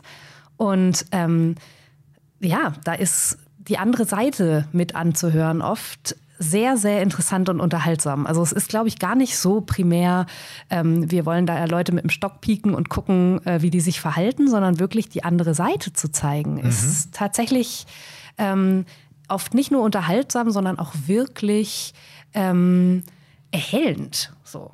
Ähm, genau, aber bei dir war es jetzt halt schwierig. Und ich habe es, glaube ich, gerade schon gesagt, es kann eigentlich tatsächlich nicht sein, weil du seit elf Jahren einen Output an Sachen hast. Da müsste wirklich Zeug drin sein, das sich verwerten lässt. Ja, also da, das macht die Recherchearbeit aber so schwierig. Wir haben allein auf unserem Hauptkanal über 25.000 Videos. Und dann haben wir halt noch die ganzen anderen Kanäle. Die habe ich alle geguckt, Ja. klar. Jetzt in den letzten drei Tagen. Also das ist dann natürlich auch schwierig. Wir haben auf je, also Material gäbe es da genug, aber es ist super schwierig zu finden. Bei dir gibt es aber nicht so viel Online-Material. Bei dir gibt es fast gar nichts. Ich habe dann natürlich auch irgendwie alle Bewertungen durchgelesen und alle Artikel durchgelesen, die ich über dich gefunden habe. Und das Schlimmste, was ich über dich rausfinden konnte, ist, dass du immer noch regelmäßig Facebook benutzt. Ja. ja, gut, aber das ist für manche Leute absolutes No-Go. Also, wenn ich jetzt, ich kann mir schon vorstellen, die Fans, die ich jetzt äh, in den letzten 55 Minuten und 49 Sekunden dazu gewonnen habe, sind jetzt allesamt, haben die sich von mir abgewandt. Ja, das, Ja, auf ja, jeden also Fall. das ist wirklich so mit das Schlimmste. Wir haben, es gibt so bescheuerte Kritiken, also das ist dann halt auch so Google-Bewertung, ne? Du hast eine Drei-Sterne-Google-Bewertung von vor drei Jahren, die einfach nur sagt, der Kaffee ist zu klein. Ja, auch denke- es waren vielleicht Leute, die nicht wissen, was ein Espresso ist. die servieren ihren Kaffee in so Puppentassen. Das ist auch legit so die komplette Bewertung. Und das ist von einem ja. Local Guide, wo ich mir dann auch denke, was soll das? Ich weiß auch nicht so genau, ob, also manchmal sind die Leute auch nicht so unbedingt da, die Sachen schreiben. Also nicht immer. So manchmal hat sich auch jemand verirrt oder denkt, es ist ein anderes Restaurant, weil ich habe das, das habe ich auch mal gelesen. Person, das wäre Kaffee. Ja, genau. Auf jeden Fall. Ey, Kaffee ist super teuer hier. Ich wollte einen Cappuccino trinken, 320 Euro bezahlt und ich musste diese ganzen Sachen essen, die ich überhaupt nicht bestellt hatte. WLAN gab es auch keins. Richtig scheiße, der Laden. Ja, ähm, äh, der Sternefresser hatte ich mal sprachverliebt genannt, was ich auch ganz passend finde, weil in einer Bewertung steht, die Ansagen fürs Essen dauerten gefühlt länger als das Essen des Ganges selbst. Ja, naja, es ist schon so, dass der Grund, warum ich ein Restaurant eröffnet habe, definitiv ist, dass ich mich in eine Position bringen wollte, in der Leute mir zuhören müssen. Vielleicht auch deswegen die Affinität zum Podcast. I don't know. Ja, je nachdem, wie man die Gänge isst, geht es ja auch mal schneller und mal langsamer. Mhm. Also das sind ja jetzt alles natürlich keine äh, Haxengänge, logischerweise, weil man halt irgendwie sechs bis acht Stück bekommt. Ähm, das heißt, je nachdem, wie viel Zeit man sich da lässt. Ich habe schon festgestellt, wenn wir essen gehen, lasse ich mir immer ein bisschen mehr Zeit als du. Du behandelst die eher immer so wie Kinderbonbons, mit einem Hub sind die im Mund. Mhm. Die Gänge, weil du ja. hast einfach direkt geschaufelt. Das stimmt. Ich bin dann noch immer so und versuche erst das einzeln probieren und das einzeln. Aber das ist die Erfahrung, die dann wahrscheinlich aus dir spricht. Vielleicht, ich weiß es nicht. Vielleicht ist es auch wirklich einfach so eine Kindergier, weil ich echt richtig geil auf alles bin, was da so passiert. Weißt du, es ist so, ähm, das gehört schon zu den beseelendsten Momenten meines Lebens, denen ich mich, weil ich Glück habe, äh, ganz, ganz häufig aussetzen darf, wenn jemand was Geiles gekocht hat. Und dann ist es vielleicht im besten Fall sogar mindblowing. Und ich äh, habe da echt Schwierigkeiten mit Geduld und Andacht ranzugehen, sondern also, und manchmal passiert es dann, ne? Dann hast du so den ersten Löffel am Gaumen und denkst dir so, oh Gott, das ist der Gottesbeweis, auf den ich die letzten 40 Jahre gewartet habe. Und dann gibt es so einen Moment von oh, Stille, Andacht, Bewunderung, äh, die Überlegung, äh, wie man sich an den Koch ranschmeißen kann, die Köchin, dass da noch mal was kommt. So, ähm, das kann schon sein. Vielleicht ein Stück weit ein kleines Stück weit, vielleicht auch Verkostungserfahrung. Ich weiß ja. es nicht so genau. Aber, ähm, Kann ich mir schon vorstellen. Es ja, war aber immer spannend zu sehen, auf jeden Fall. Ist nett, dass du, das sagst, aber ich glaube, ja, doch ein Stück, ein großer Teil davon ist einfach, dass ich mich sehr gerne mit Anlauf in diese Teller werfen möchte. So, weil ich es halt, das gehört halt zu den geilsten Sachen. So wie ja. man irgendwie ein Geschenk aufreißt. Ja, weißt einfach du? so, oh. ja. ja. Und es ist vielleicht mega schön eingepackt und du solltest da mehr Vorsicht walten lassen und vielleicht auch kurz einmal drüber reden, wie sorgsam das eingepackt eingepackt wurde und dass da noch ein schönes Schleifchen dran ist und danke Tante Hildegard oder so, aber du willst halt einfach unbedingt an das, was da dran ist und du kannst dich jetzt nicht mehr kontrollieren. Ja. Ja, gut, eine, ich habe eine Sache, ähm, eine Bewertung, die ich gerne in voller Gänze vorlesen möchte. Das ist eine sehr gute Bewertung von, von deinem Restaurant. Also der Gast, der da hier war, muss das extrem toll gefunden haben und wollte unbedingt, dass mehr Gäste kommen. Ja. Und die Online-Bewertung war: Hochverehrte Gürtelweitschnaller und Kartengeber, Kantengeber, Entschuldigung, große Völler, kleine Sünden, alles Woller, Nichtsbereuer und fanatische Anhänger des Gottes Bacchus. Hier bekommt ihr all das, was eure gierigen Herzen begehren. Kommt dir diese Bewertung von diesem Restaurant bekannt vor? Habe ich die selber geschrieben? Sie wurde 2015 von einer Ilona S. geschrieben. Ach, großartig. Ja, also man sieht auf jeden Fall, dass ich was Mimikry äh, angeht, wirklich äh, hochtalentiert bin. Ähm, ich bin gut darin, meine Spuren im Internet zu verwischen. Ne? Vor allen Dingen das eigene Restaurant hat auch noch mit dem eigenen Namen. War das die allererste das war Bewertung? Die allererste Bewertung auch. Vielleicht habe ich, ich hab da ausprobiert, wie das geht oder so. Oder ich wollte, ich wollte lieber, ich wollte sagen, was es für ein Restaurant ist und habe eine Bewertung geschrieben statt eine Self-Description, weil, aber wer weiß, vielleicht war ich auch einfach besoffen. Man kann es nicht wirklich sagen. Das fand ich auf jeden Fall lustig. Da habe ich direkt gedacht, oh Gott, das ist ja wie ein Tweet selber liken von einem selber. Ja, ja, ich kann, ich kann da jetzt nichts sagen, als diese, diese Person muss ich gewesen sein. Und, aber ich war damals ich war damals ja quasi noch ein Kind. Und ein frischen Restaurant eröffnet in Berlin. Heilige ja Scheiße, ehrlich daran. Ich habe keine Erinnerung mehr daran, aber klar, natürlich, das war auf jeden Fall ich. Das war auf jeden Fall mein Highlight vom Ilona Roasting, die äh, Eigenbewertung. Also, ähm, ja, dann bin ich jetzt einmal dran, gebe das zurück und wollte, wollte aber erst noch mal sagen, Peter, schändlicherweise hast du die Kategorie nicht benannt. Oh. Denn ähm, wir hatten ja eigentlich, vielleicht hast du es auch nur aus Spaß gesagt, aber ich ha- hatte ja eigentlich vorgeschlagen, wir nennen die Best-of Röststoff. Weißt du das noch? Aber das ist doch eine andere Kategorie. Oh shit. nee, ah, richtig. Sorry. Ähm, das ist eine andere Kategorie. Nee, was ich sag. Wie haben wir gesagt, dass wir es nennen? Ah, wir haben nicht gesagt, dass wir es irgendwie nennen. Nee, Dann habe ich eine Idee, wie wir es nennen. Okay, sehr Und gut. zwar, warte mal kurz. Roast on Toast. Zwei Weißbrote üben Kritik. Oh mein Gott. Roast on Toast, zwei Weißbrote üben Kritik. Okay, da müssen wir noch einen Einspieler dann produzieren.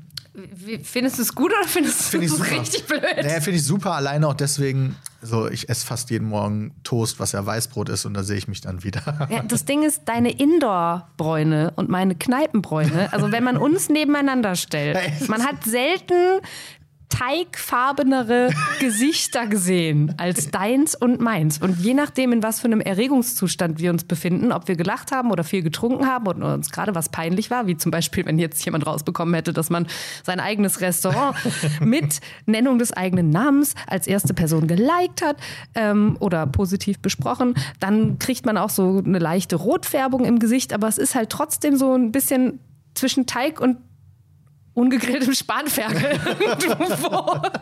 nee, das beschreibst du fantastisch. Ja, also, Ja, Roast on Toast, zwei Weißbrote üben Kritik. Okay. I like it. Wunderbar. So, meine Kritik ist geübt. Ich habe, äh, du isst zu schnell, du redest zu viel und du bewertest dich selbst. Ja, leider alles Sachen, die ich auch schon mehrfach gehört, gehört habe. Dinge, wegen der, denen ich schon mehrfach verlassen wurde. Ich kann es nicht leugnen, ich komme damit klar. Ähm, bei dir, äh, also ich habe es ja gerade schon gesagt, es ist eigentlich die Fülle an Material, das es im Netz zu dir gibt, ist, äh, äh, macht einen fertig. Also wenn man wirklich erst recherchiert zu dir als Außenstehende, wird man wahnsinnig. Es ist niederschmetternd. Ähm, davon, also es hilft auch nicht, dass ich die Hälfte dessen, was da passiert, nicht verstehe. Das heißt, wenn es irgendwie so Gaming-Skandale gibt, brauche ich halt erstmal so eine Anlaufzeit von 28 Tagen, bis ich alle Begriffe gegoogelt habe, damit ich nachvollziehen kann, was jetzt daran der eigentliche Skandal ist. Ähm, ich habe mir einiges angeguckt. Ähm, ich habe mir einige Kommentare durchgelesen, muss sagen, die Leute, die kommentieren, sind erstens fleißig und zweitens wirklich nett. Ich war irgendwann so verzweifelt, dass ich gegoogelt habe, Meat Skandal. Oh, jetzt bin ich aber Nee, mal. Oh. ganz ehrlich, jetzt muss ich einmal ganz kurz ablesen, Entschuldigung. Ja, bitte. Ähm, nix. Ja, ähm, es gab keine Skandale, sondern wenn man das googelt, kommt ein Skandal wird skandalöser. Analoberhaupt existiert doch. Und das ist ein Video von dir oder von euch. Ich habe angefangen, das zu gucken und habe dann irgendwann gedacht, nee, es wird kein Skandal. So, das ist halt einfach ein Bit, das ihr produziert habt. Ich Oh war irgendwann Gott, wie gut ist das? so am Ende, dass ich gegoogelt habe, so in Anführungszeichen, ähm, ich hasse Pete's Meat. Oh mein Gott. Drei Treffer, ja? Drei. So. Und Das sind ja schon mal drei zu viel. ja, aber ich glaube, zwei sind von eurem eigenen Twitter-Account. Also, ähm, das, ich glaube, einmal hast du oder einer von euch, der das macht, halt geschrieben, ich liebe Pete's Meat, ich hasse Pete's Meat, so, dass man sich nicht entscheiden kann. So, so war das irgendwie. Dann habe ich angefangen, ähm, ganze Videos von euch zu gucken. Oh Gott. Ähm, hängen geblieben bin ich bei denen, wo jemand, der Jay heißt, Dinge essen muss, die er offensichtlich nicht mag und ähm, ihr drumrum sitzt und ihm dabei zuguckt. Ähm, also angewandter Foodsadismus äh, quasi. Äh, das war unterhaltsam. Also ich habe Jay quasi dabei zugeguckt, wie er erstmal rauskriegt, wie viel ein Kilo Brokkoli sind und die dann auch isst. Ähm, und zwar im Kreise seiner Pete's Meat Partner. Ja. So. Ähm, und es war so ein bisschen wie diese Szene, kennst du die, die Szene aus Game of Thrones, wo Daenerys das Pferdeherz essen muss? Ja. Das war so ein bisschen wie das, nur halt mit Brokkoli und mit hier Hela Gewürzketchup statt Gottes Pferdeblut und mit viel weniger durchtrainierten Dothraki drumherum und damit meine ich euch. Ähm, Und auch mit viel weniger Respekt für die Person, die es macht danach. ja, definitiv. Und also ganz kurz, Jay, an dich, wenn du da raus musst, weil du irgendwie das Stockholm-Syndrom hast und dich nicht selber befreien kannst, melde dich bei mir, ich helfe dir. Also ich bin mir nicht sicher, wie freiwillig das passiert. Darf ich dazu was erklären? Natürlich, klar. weil ähm, das ist in der Regel nichts, was, was Jay nicht mag, sondern er neigt gerne dazu, Behauptungen aufzustellen, wie beispielsweise, boah, das finde ich so lecker, da könnte ich ein Kilo von essen. Und dann ist ah. natürlich direkt, okay, das okay. musst du uns jetzt aber beweisen. Und dann ist halt so dieses Ehrending, okay, jetzt will ich dann aber auch mm. hinter der Aussage stehen und muss mir jetzt ein Kilo Brokkoli reindrücken. Das ist natürlich naja, ah, dem, dem Essen okay. an sich ein bisschen disrespectful gegenüber, ehrlicherweise, weil natürlich alles ab einer gewissen Mengenzahl nicht mehr so unfassbar lecker ist. Aber es macht einfach für unfassbar unterhaltsames Video. Und das hat er schon mit, mit Daddeln im Speckmantel hat er das gesagt, mit Kartoffeln hat er das gesagt, mit Brokkoli hat er das gesagt, ich glaube, und mit Gurken. Äh, und diese vier mhm. Sachen, also das ist dann auch so ein, Le also man, entweder man sagt, er, er, kann nicht lernen, oder man sagt, er weiß einfach, womit man gut klickende Videos produziert. Alles klar. Also ich muss auch sagen, ich habe es mir wirklich von vorne bis hinten angeguckt. Ne? Also und man muss, äh, das muss schon unterhaltsam sein, wenn sich jemand wie ich irgendwie 45 Minuten ein Typ isst ein Kilo Brokkoli äh, äh, auf YouTube reinzieht. Der also, Trash Talk macht's. Das ist ja, es war, es war wirklich cool. Ähm, wie gesagt, ähm, viel mehr ist allerdings nicht rausgekommen bei der ganzen Sache. Ich habe mir ein weiteres Video angeguckt und ähm, daraus mache ich jetzt was. Ähm, und zwar hast du zusammen mit deinen Leuten Pizza gegessen in Osnabrück. Kannst du oh, dich daran erinnern? Oh ja, schrecklich. Ich möchte einmal ganz kurz äh, für all jene, die das nicht gesehen haben, und es ist äh, ein Instant Classic. Ja? Also ich rate allen äh, dazu, auch gerade wenn die kulinarisch interessiert sind, sich das reinzuziehen. Ähm, äh, der Versuchsaufbau folgendermaßen. Äh, Peter Smits und äh, seine Leute von Pete's Meat sitzen um einen Tisch rum. Es sieht ein bisschen aus wie ein modernes Vereinsheim. Ja, ist auch sowas in der Art, ist die eSports Factory in Osnabrück. Da hat halt viel mit Videospielen und so zu tun. Da produzieren wir viele Sachen. Ganz genau. Ähm, es werden Pizzen und Teigwaren gegessen. Und der Versuchsaufbau ist folgender. Ähm, eine Person, ich weiß nicht, wer von euch das war, äh, die im Bilde war, hat ähm, bei einem Lieferdienst, bei zwei Lieferdiensten geordert. Äh, bei zwei Pizzerien oder Italienern geordert. Ähm, und zwar die bestbewertetste äh, in Osnabrück versus die schlecht bewertetste in Osnabrück. Und da musste dann blind verkostet werden, also ohne dass jene, ähm, die gegessen haben, ähm, wussten, welche Pizza jetzt jeweils von der best- oder schlecht bewertetsten produziert wurde. Ähm, die mussten das verkosten und dann daraufhin entscheiden, welche die best- oder welche die schlecht bewertetste ist. Was, man mag es kaum glauben, gar nicht so leicht ist. Es, ja, das ist die Enttäuschung an der Sache. Ja, ja äh, also, aber das ist echt was, das kann ich, ich kann das wirklich äh, nur bestätigen. Ähm, wir machen ganz oft äh, Blindproben im Restaurant ne, mit, mit Wein. Und ich habe gestern zum Beispiel, äh, und jetzt mache ich mich einmal nackig, ähm, ich habe einen Wein ähm, blind getestet, also wirklich in einem geschwärzten Glas. Und äh, habe äh, hab sofort gesagt, das ist ein Chardonnay und war ein Riesling. Und ähm, äh, Leute, die viel mit der Gastronomie zu tun haben, gerade äh, Weinenthusiasten, werden mich jetzt wahrscheinlich mit anderen Augen sehen. Das äh, ist ein totaler Anfängerfehler. Kann auch mal passieren. Ne? Gibt Chardonnays, die Ries, also oder Rieslinge, die mit viel Luft ausgebaut werden, die die Chardonnay-Charakteristika dann haben und die nicht so prototypisch sind, aber ist trotzdem eigentlich nicht möglich. So, ist mir passiert. Ähm, ist gar nicht so leicht, äh, wenn du wirklich einfach blind testen musst. Jedenfalls hat Peter irgendwann den Satz gesagt, es gab ähm, gratis Brot zu einer Bestellung und Peter hat irgendwann den Satz gesagt, Moment, wo ist es? Allein das Brot umsonst dazu reicht in Osnabrück wahrscheinlich für die beste Bewertung. Ich möchte jetzt ganz kurz, weil das auch nicht für einen Roast reicht, alle Osnabrücker und Osnabrückerinnen dazu auffordern, ähm, Osnabrück, Perle Niedersachsens, geht auf die Barrikaden, helft mir, schwärmt aus. Nächstes Jahr um diese Zeit werde ich einen neuen Anlauf für diesen Roast machen. Und äh, ich würde mir wünschen, dass äh, ganz Osnabrück äh, jetzt ein Jahr lang recherchiert, mir alles zukommen lässt, oh was es äh, zu Peter Smits an Skandalpotenzial gibt. Ähm, Quellenschutz wird bei mir auch groß geschrieben, oh gerne anonyme Tipps. Äh, aber äh, ich bin ja, ich bin äh, drauf und dran, äh, nächstes Jahr den besten Peter Smiths Roast hinzulegen. Äh, den man abliefern kann. Ja, aber ich brauche eure Hilfe. Also dazu sei gesagt, diesen Osnabrück-Diss durfte ich mir erlauben, weil ich bin ja selber quasi Osnabrücker, weil Mhm. ich da ja drei Jahre gelebt habe. Und die Osnabrücker und ich, wir sind so. Und ich mache gerade mit Zeigefinger und Mittelfinger übereinander. Er sieht auch sauer aus übrigens. Osnabrück, ja, Peter Smits ist sauer. Und dieses, das ist, dieser Spruch war für mich in der Kategorie Selbstironie, weil ich mich selber dazu gezählt habe. Und das, ich, versuche Ich weiß nicht, ob das nicht Framing im Nachhinein ist. Ne? Also äh, ich will es jetzt aber auch nicht schönreden, Peter.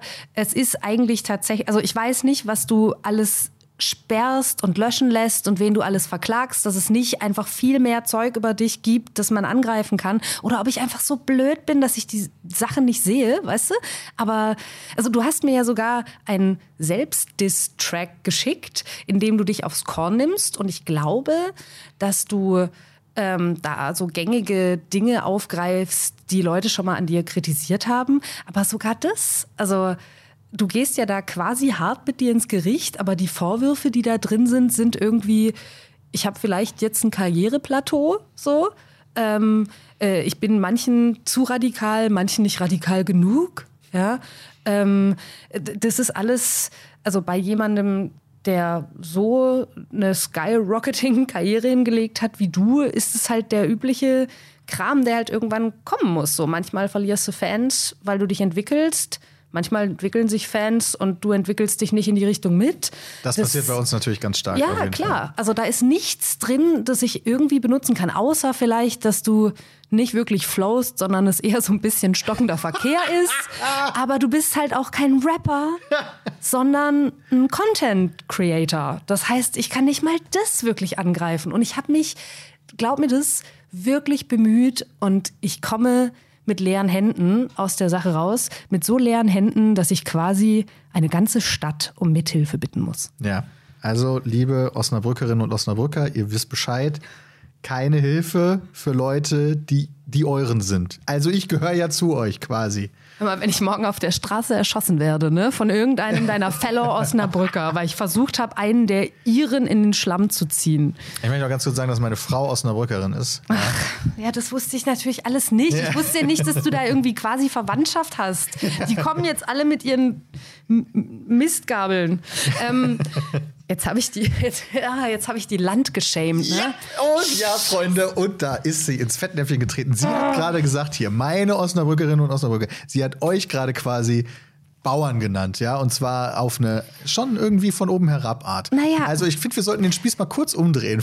Ich verstehe total, dass du das jetzt gerade versuchst, aber ich bin immer noch im Restaurantgewerbe und die Landwirtschaft ist mir nah und im Grunde genommen meine Existenzvoraussetzung. ja, von uns allen schon quasi, ne? Was Essen auch. Trinken angeht. Wir müssen, bevor das jetzt völlig eskaliert, Ja, weil- hat aber Spaß gemacht, muss ich sagen. Auch wenn das jetzt kein echter Roast war, so nichts von wegen, okay, wir machen jetzt hier irgendwie on the fly einen Song oder sowas, sondern wir quatschen einfach Unfug ein bisschen. Bevor das völlig eskaliert, ja, was ist dann? M- müssen wir was anderes machen, habe ich jetzt gerade gedacht. Also nicht, dass Das ich jetzt irgendwie einen logischen nächsten Ich finde, wir müssen- Schritt habe, aber Wir müssen in der ersten Folge, finde ich, ein bisschen darüber reden, wie unsere Beziehung zu Essen ist, beziehungsweise, ähm, also ich weiß nicht, ob man daraus eine vernünftige Frage formulieren kann, aber ich möchte gerne erzählen, dass Essen, glaube ich, eine größere Auswirkung auf meinen Gemütszustand hat als bei anderen Menschen. aha, okay. Ja. Ähm, meine, meine Mutter hat immer gesagt, ich war so ein Topfgucker. Und das erzählt sie heute noch, dass wenn ich von der Schule gekommen bin, und das war ein Zeitpunkt, wo meine Mutter quasi als Hausfrau zu Hause war und immer gekocht hat, habe ich als allererstes immer in die Töpfe und Pfannen geschaut. Entschuldigung. Und geguckt, was gibt es heute zu essen. Und das Ergebnis dieser in die Töpfe gucken hat dafür gesorgt oder hat ganz stark beeinflusst, ob ich jetzt an dem Tag gute oder schlechte Laune habe. Also wirklich, das konnte, das erzählt sie heute, das konnte mich bis zum nächsten Tag negativ beeinflussen in meiner Lebensfreude. Je nachdem, was meine Mutter gekocht hat. Also, ich glaube, es gibt viele Menschen, die Essen lieben und bestimmt auch so sehr wie ich, aber ich- glaube, das ist so eine Stufe, die habe ich bis heute noch. Dass je nachdem, was ich an dem Tag esse oder zu essen bekomme, in Anführungszeichen, oder ich kann ja Gott sei Dank mittlerweile selber entscheiden, äh, außer meine Frau kocht, ähm, dass das eine ganz, ganz große Auswirkung auf meine Lebensfreude hat und das eine ganz gute Begründung dafür ist, warum ich das so unfassbar zu schätzen weiß, in ein Restaurant wie eures zu gehen. Aber natürlich auch in, in alle anderen tollen Restaurants, die, die tolles Essen machen. Und damit meine ich nicht nur Fine Dining, sondern alle Restaurants, die geiles Essen machen, egal jetzt, ob es fein ist oder nicht fein. Weil ich bin auch jemand, der unfassbar gerne bayerisches Essen zum Beispiel mag und da dann einfach sich die ganze Haxe reinorgelt. ja, aber Das ist was, was, ähm, also erstmal finde ich das total berührend, dass das dich emotional so kriegt. Ne? Ähm, das äh, äh, widerspricht so ein bisschen diesem ähm, Gamer-Klischee, das du wahrscheinlich nicht mehr hören kannst, weil das so abgenudelt ist von äh, diesen äh, unhedonistischen Leuten in ihren abgedunkelten Zimmern, die irgendwie äh, sich durch Pizzakartons wühlen und ansonsten aber eigentlich nichts anderes wichtig finden als äh, ihr Spiel. Weißt du, dieses Nerd-Klischee, was auch absoluter Bullshit ist, bestimmt, Ja. aber ähm, ich hoffe, das ist okay, dass ich das jetzt gerade so Ja, dieses Klischee gibt es ja wirklich. Genau. Ja, äh, traurigerweise, aber das Ja. gibt es ja wirklich. Wobei ich auch meine Phase hatte als, äh, als Student, wo ich meine Wohnung kaum verlassen habe und quasi von Fertiggerichten gelebt habe. Ja.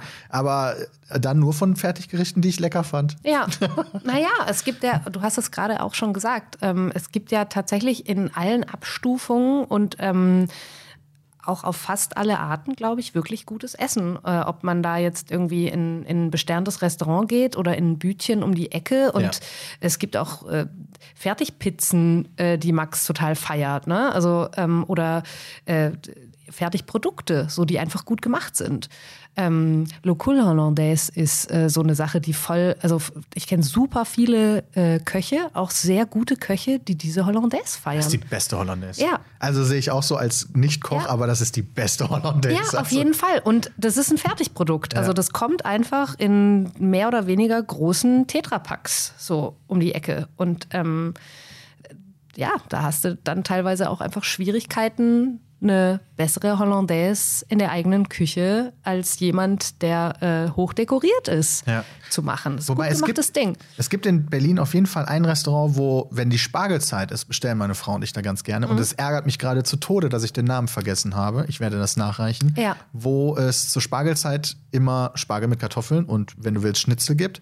Und dazu eine selbstgemachte Hollandaise und die schlägt sogar die, weil die einfach geil ist. Ich, ich habe auch schon einige bessere Hollandaise-Erlebnisse gehabt, aber dass es überhaupt ein Produkt gibt, Ja, ja. wo du dir sicher sein, also wo du dir nicht sicher sein kannst, wenn du in einem richtig guten Restaurant bist, dass das getoppt werden kann. Ja. So, das ist total krass. So, das gibt's nicht in so vielen Fällen. Ja. Ähm, okay, wenn du jetzt gerade erzählt hast, wie du zum Essen gekommen bist, ähm, dann erzähle ich das auch. Ähm, und bei mir war es ein bisschen anders. Also ich komme. War deine Mutter eigentlich eine gute Köchin? Ist sie eine gute Köchin? Ich finde ja, auf Ja. jeden Fall. Wa- Was kocht die so? Ähm, also, ja, was kocht die so? Das, was man klassischerweise am Niederrhein, glaube ich, so kocht. Also, ich kann das gar nicht jetzt in eine, also Hausmannskost, Ja. sagt man dann wahrscheinlich. Aber da, das geht halt auch von bis. Wir hatten zum Beispiel jeden Freitag gab's am Niederrhein sagt man dazu Pfannekuchen. Ja. Das würde man in Berlin nicht sagen. Hier wäre Ja. das ein Eierkuchen, wenn ich mich recht entsinne. Sag ruhig Pfannekuchen. Ja. Finde ich auch. Machen die Berliner falsch. Und eine ganz weirde Kombination, mein Favorite war immer das mit Zwiebelmett obendrauf. Ganz weird. Und dann aber von beiden Seiten gebraten. Und der, der Pfannkuchenteig mit, ähm, ach Gott, jetzt habe ich gerade einen äh, Aussetzer, ähm, das, was äh, Sachen gelb macht. Oh Gott. Nee, Maisstärke? Nee, teurer. Safran. Das ist Ja. ein schönes Spiel. Aber wie ja. wir das gemeinsam Das, was Sachen gelb macht, ja. Ja, nee, gut. Ähm, und äh, das, also so- sowas dann mal, aber dann halt auch ganz normal Reis mit so eingelegten Pfirsichen und Cordon Bleu. Ja. So, das konnte halt auch mal passieren. Mhm. Äh, die ganze Küche wurde irgendwann über den Haufen geworfen, als, mein, äh, als, als meine Mutter beschlossen hat, dass äh, mein Vater und ich es vertragen würden, wenn das, die Küche etwas gesünder wird. Das war ein ganz schlimmer Tag in meinem Leben. Aber Hm. ich sie hatte vorstellen. natürlich recht. Okay, Ja. Entschuldigung. Ich wollte nur ganz kurz sagen, MS Ja. Marone. MS Marone heißt das Restaurant, wo die Hollandaise fucking lecker ist. wenn die Spargelzeit da ist. Das klingt wie ein Kreuzfahrtschiff. Das klingt, äh, das klingt, das stimmt allerdings, aber es ist keins. Es ist ein Restaurant. Warum heißt es eigentlich Hausmannskost, wenn es in 99 Prozent der Fälle wahrscheinlich Frauen zubereiten? Ja, das ist eine verdammt gute Idee, äh, Frage. Ich wollte gerade sagen, weil in den 50ern ja die Frauen für den Mann gekocht haben, aber dann wäre es ja nicht Hausmannskost, Ja. sondern von mir aus dann Mannskost. Ja Vielleicht, weil ihm das Haus wahrscheinlich gehört hat damals. Was da drin passiert, wird auf ihn bezogen. Ich weiß es nicht. das war schön, das hat man gehört. Okay. Bei mir war das so, dass, ähm, also ich habe eine eine Mutter, die sich, glaube ich, mit so einer Hausfrauenrolle nie so richtig zufrieden geben wollte. Und auch zu Recht. Also meine Mutter ist eine echte Naturgewalt. Die hat richtig Power. Ähm, die wirft alles um, äh, was sich ihr in den Weg stellt, wenn es sein muss. Meistens nicht für sich selbst, aber für Leute, für die sie sich einsetzt. So ist eine, eine krasse Frau, ähm, die äh, super gerne die Geschichte erzählt, äh, wie schrecklich sie es fand, als sie ein Kind war, ähm, dass äh, sie Hausarbeit machen musste, während ihre Brüder spielen Ah. gehen durften. Ja. Und äh, die es immer ganz schrecklich fand, wenn sie zum Geburtstag irgendwie Aussteuerartikel äh, bekommen hat, während ihre Brüder irgendwie Angelrouten und äh, keine Ahnung, Sachen, mit denen man irgendwie Jäger werden konnte oder eine Sportart lernen oder so. Und sie kriegt hier irgendwie so einen Berg von Porzellan und Leinendeckchen, der sie irgendwann unter sich begraben wird. Ähm, und diese Frau war natürlich nicht zufrieden mit so einer Rolle als Hausfrau und Mutter. Hat auch, war auch nie nur in Anführungsstrichen Hausfrau. Ich will das gerade überhaupt gar nicht dissen. Das ist so ein, ein krasser Job, ne, wenn du drei Kinder großziehst und einen Haushalt führst. Ähm, aber, Aber du meinst nur im Sinne von, sie hat zwar da was gemacht, aber hat zusätzlich dann auch noch was anderes. Ja, ja, die hat, hat Das immer Nebenjobs, quasi, ganz ja. genau. Die hat immer nur Nebenjobs gemacht, aber was sie immer angekotzt hat an diesem Hausfrauendasein, war halt tatsächlich auch, dass das keine Gratification dafür gab. Ne? So, es wird irgendwie ständig wieder dreckig, dieses blöde Haus. So. Die Kinder Tag. sagen nicht Danke, wenn man sie ernährt. Es sind sauer, wenn das in den Töpfen nicht das Korrekte ist, die verzogenen Bengel. Genau, und meine Mutter hat gerade das mit dem Kochen echt dann auch so weit getrieben, dass ich würde fast sagen, das war so ein bisschen äh, Arbeitsverweigerung. Ähm, äh, einer Arbeit, die sie eben einfach nicht machen wollte. Ne? Und äh, die hat einfach nicht gern gekocht. Und die hat auch nicht gut gekocht. Das muss ich jetzt einmal sagen, Mama. Also du hast äh, mich groß gekriegt und ernährt und so. Und äh, ich, bin, ich bin gelungen, würde ich sagen. Äh, aber das war einfach nicht ihr Steckenpferd. So. Das fand sie einfach blöd. Ähm, paar Sachen macht sie richtig gut, aber äh, ein paar Sachen halt auch nicht richtig schmackhaft gemacht, weil und wahrscheinlich auch nicht die Zeit dazu gehabt, so, ne, mit irgendwie 450 verschiedenen Sachen. Ähm, und wie gesagt, äh, meine Mutter ist halt die Person, die sich inzwischen mit ihrem Rettungshund aus dem Hubschrauber abseilt. Ne? Solche Sachen macht die lieber, weil die bei der Rettung Rettungshundestaffel ist und die will dann Okay. irgendwie, wird nachts um drei wach geklingelt, wenn irgendjemand im Gelände verschollen ist und dann sucht die diese Person. So eine Frau ist meine Mutter. Wow. Und die hat keinen Bock auf Kochen gehabt, nie gehabt. So, also das heißt, ich komme eher aus einem Haushalt, äh, in dem man jetzt dem guten Essen nicht so äh, frönte und ich komme aus Schwaben. Ne, da wird auch jetzt nicht so geschwelgt und ähm, man lässt sich nicht so gut gehen im Sinne von, also in ein Sternerestaurant zu gehen oder so ist jetzt dann keine total gängige Praxis. Sind Schwaben die, die sparen? Ja, das ist das Klischee. Das es gibt auch Klischee. richtig Ja, gute ich damit. Restaurants in Ja. Schwaben, ne? Aber ähm, also es kommt aber auch halt von irgendwo her, ne? Mhm. Also auch ich will auch kein Schwabenbashing betreiben jetzt hier. Äh, ein Klischee, äh, aber ein Klischee ist auch immer ein Klischee for a reason. Irgendwo kommt es halt her. So, und es gibt auch immer ein paar Leute, die halt in der Mitte unter der Gaußschen Glocke wohnen. Das will ich damit sagen. Es gibt genug Leute, die ganz anders leben und ganz anders sind, aber es gibt halt auch manchmal so Klischee-Übererfüllung. Ähm, und äh, genau, äh, das war quasi so mein, mein Hintergrund. Und ich habe mich, glaube ich, immer, wenn es was Tolles gab, was auch raffiniert war, ne, ähm, dann habe ich mich da drauf gestürzt. Wirklich. Also so richtig schmachtend. Das war immer was, was mich total interessiert hat. Und ähm, bei meinen Geschwistern ist es jetzt nicht so. Also die sind jetzt nicht, ähm, die, die ernähren sich total gut und das ist denen auch wichtig. Aber die sind da nicht so total drauf abgegangen wie ich. Äh, also ich komme quasi eher so ähm, das war mir auch schon immer wichtig, aber ich komme, ich bin da über Bande dazu gekommen, glaube ich. Ne? Und ähm, Aber die feinen Sachen gab es dann, als ihr gemeinsam im Restaurant wart oder als deine Mutter dann doch mal gekocht hat? Oder? Ja, also wir hatten schon manchmal so Sonntagsbraten Ja, und so. Und meine Beispiel, Mutter hat, also meine Mutter hat viel gekocht, ne? Aber halt jetzt einfach nicht so geil. Ja, so, ja. sorry. Ja, nee, ja. Ja. Mhm. aber wenn du, wenn du sagst so, ey, du hast dich drauf gestützt, wenn es mal was Geiles gab, dann meinst du Genau, schon. im Restaurant oder ähm, wenn ich bei Freunden zu Gast war, wo ähm, Kulinarik eine ganz große Rolle Mhm. gespielt hat. Oder dann halt auch später, als ich erwachsen war und gemerkt habe, was es alles gibt. So, das war immer was, wofür ich mein Geld ausgegeben habe. Geht mir genauso. Ich habe auch immer das Taschengeld sehr schnell für Essen und Trinken ausgegeben. Da, also da sind wir uns wahrscheinlich dann sehr ähnlich, was das angeht. Ja, Deswegen ergibt das ja auch total Sinn, dass wir einen Podcast machen, wo man über Essen und Trinken Ja. spricht. Weil das in unserem Leben halt eine große Rolle spielt. In deinem noch eine viel größere als in meinem Leben, weil es halt auch noch dein Job ist sozusagen. Aber scheiße, das hätte ich beim Roasting mit einbauen können. Du hast mir gesagt, dass du auch nicht kochen kannst. ja, ich kann nicht kochen.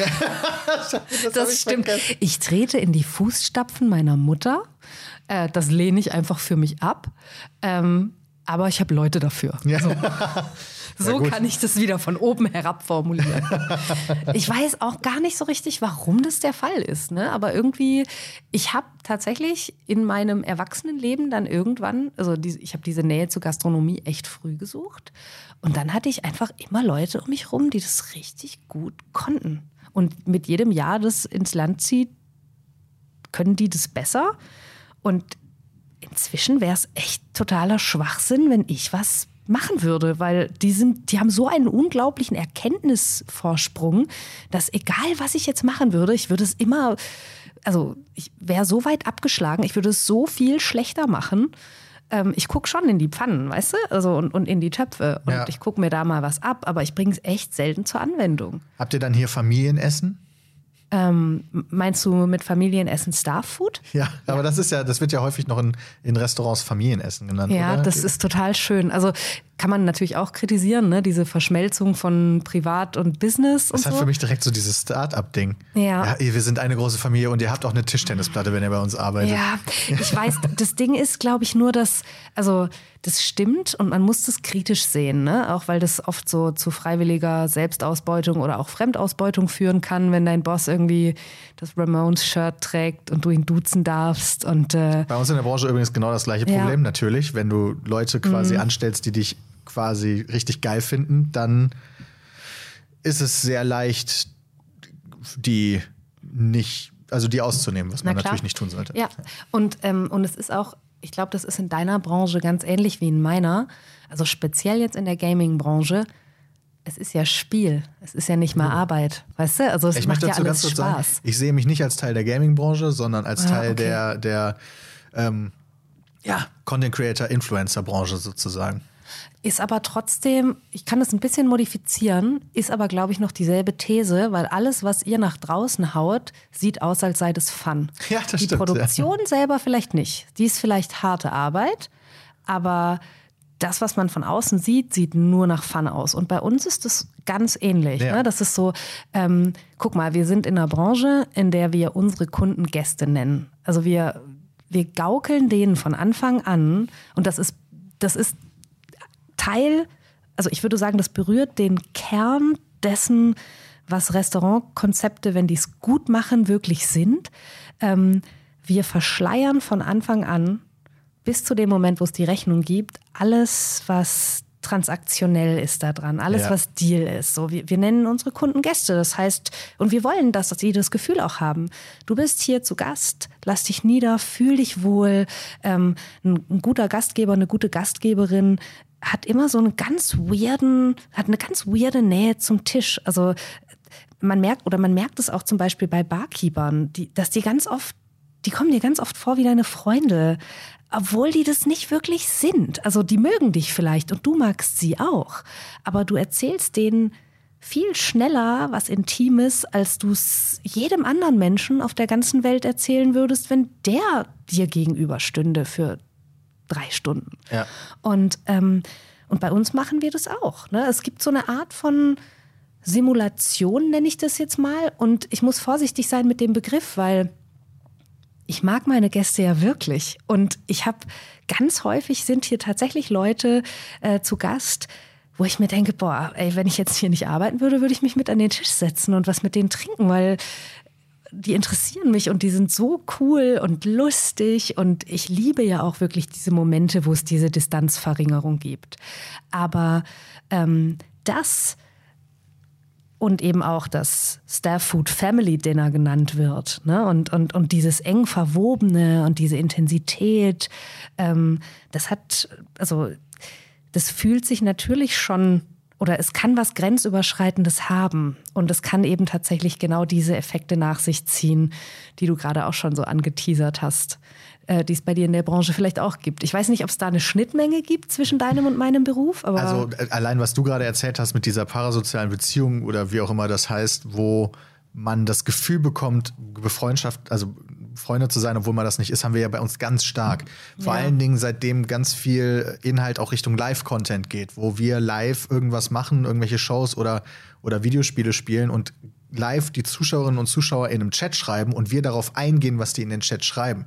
Und da hast du Leute, die regelmäßig dabei sind oder dir Trinkgeld geben sozusagen, also dir direkt Geld geben, einfach nur als Dank für das, was du machst. Oder einfach nur so quatschen. Und die ich hatte da eine, eine kurze Diskussion mit einem, mit einem Zuschauer drüber vorletzte Woche, als ich auf einer Messe war, wo wir auch eine Autogrammstunde gegeben haben. Und der hat dann nochmal erzählt, das ist so ein komisches Gefühl, dich zu sehen, Peter. Vor allen Dingen war das ganz komisch, als, als wir uns das erste Mal jetzt gerade in die Augen geguckt haben, habe ich gedacht, wieso erkennt er mich nicht? Aber natürlich erkennst du mich nicht. Du hast mich ja noch nie gesehen. Ach, Aber ich habe dich schon, ich habe dich halt schon irgendwie 3000 Stunden meines Lebens gesehen. Oh, was für eine weirde Situation. Also, dass du, ja, aber klar gibt es das bei ja, euch. ist ja logisch, ne? Also ich, Der sitzt dir ja die ganze Zeit gegenüber, aber du ihm halt nicht. Genau, und die Videos, die wir machen, sind auch manchmal genau so, also das ist nicht bewusst, dass wir das so machen, aber das ist einfach so, dass wir ein Freundeskreis sind und quasi Leute sind, die als Freunde miteinander Zeit verbringen. Mhm. Und wenn du als Einzelzuschauer dabei bist, dass du so ein bisschen das Gefühl hast, dazuzugehören. Was natürlich dann, auch, also, ne? was, also was so ein bisschen Simulation ist, worüber du gerade sprichst. Also eigentlich ist unser Gedanke, wir wollen einfach Unterhaltung bieten und die Leute sollen einfach, wenn, wenn sie nach Hause kommen, irgendwie danach, wenn sie sich ein Video von uns angucken, soll es denen danach besser gehen als vorher. Aber manchmal mhm. hast du so weirde Side-Effects, wie beispielsweise genau das, was ich gerade beschreibe und super ähnlich ist zu dem, was du beschrieben hast. Weißt du, was aber so komisch ist, und das ist ein kleiner Unterschied, ist, ähm, ich begegne den Leuten ja wirklich im Real Life. Ja, das, das heißt, stimmt. ich sehe die und ich lasse mich auch ganz stark auf die ein und ich mag die auch. Äh, also generell, aber in dem Moment gibt es diese Nähe. Ähm, und ich will die auch haben. Ähm, aber wenn, also vielleicht ein kleines Beispiel ist, ähm, manchmal wenn ich, wenn ich einkaufen gehe, ich war vor einer Weile, habe ich dir das erzählt, als ich im DM war? Also ich war in, in einem Drogeriemarkt, Entschuldigung, ich muss vorsichtig sein mit so Markennamen. Nee, nennen, überhaupt oder? nicht. Okay. Wir haben, nicht, haben keine öffentlichen Gelder oder sowas. Du hast okay. mich übrigens gefragt, ob mein Twitch-Kanal von öffentlichen Geldern finanziert ist. Nein, ist er nicht. Es gab, ich, ich habe in irgendeinem Wikipedia-Eintrag ging es um so eine Diskussion wegen Rundfunkgebühren. Ja, ja, das ist eine lange Geschichte, aber Rundfunkgebühren sind nochmal was anderes als quasi ähm, als wenn du GEZ-Gelder bekommst, sondern das heißt eher, du musst was bezahlen. Ach dafür, dass so. du was sendest, musst du was bezahlen, weil die Landesmedienanstalten dafür eine Gebühr erheben, dass du was sendest. Ach, guck mal, das war eine richtige Dulli-Annahme von meiner Seite. Überhaupt jetzt. nicht, weil das ein super komplexes Thema war. Das war das erste Mal, dass ich mich echt mit Politik auseinandersetzen musste. Aber das ist ein Thema für eine andere Folge. Okay, aber das habe ich tatsächlich total falsch verstanden. Also ich habe die Richtung umgekehrt gedacht. Genau. Ähm, genau, aber also ein kleines Beispiel für das, was ich meine, ist, ähm, und das, was so schwierig daran ist, ist, was hier stattfindet, ist für mich keine Simulation. Ne? Aber es passiert halt an dem Abend hier. Und ich hatte vor einer Weile eine Begegnung mit einem Gast. Immer wenn der hier ist, ist es ganz, ganz toll. Ich habe den richtig gern. Ähm, es ist, äh, ich freue mich immer total, den zu sehen.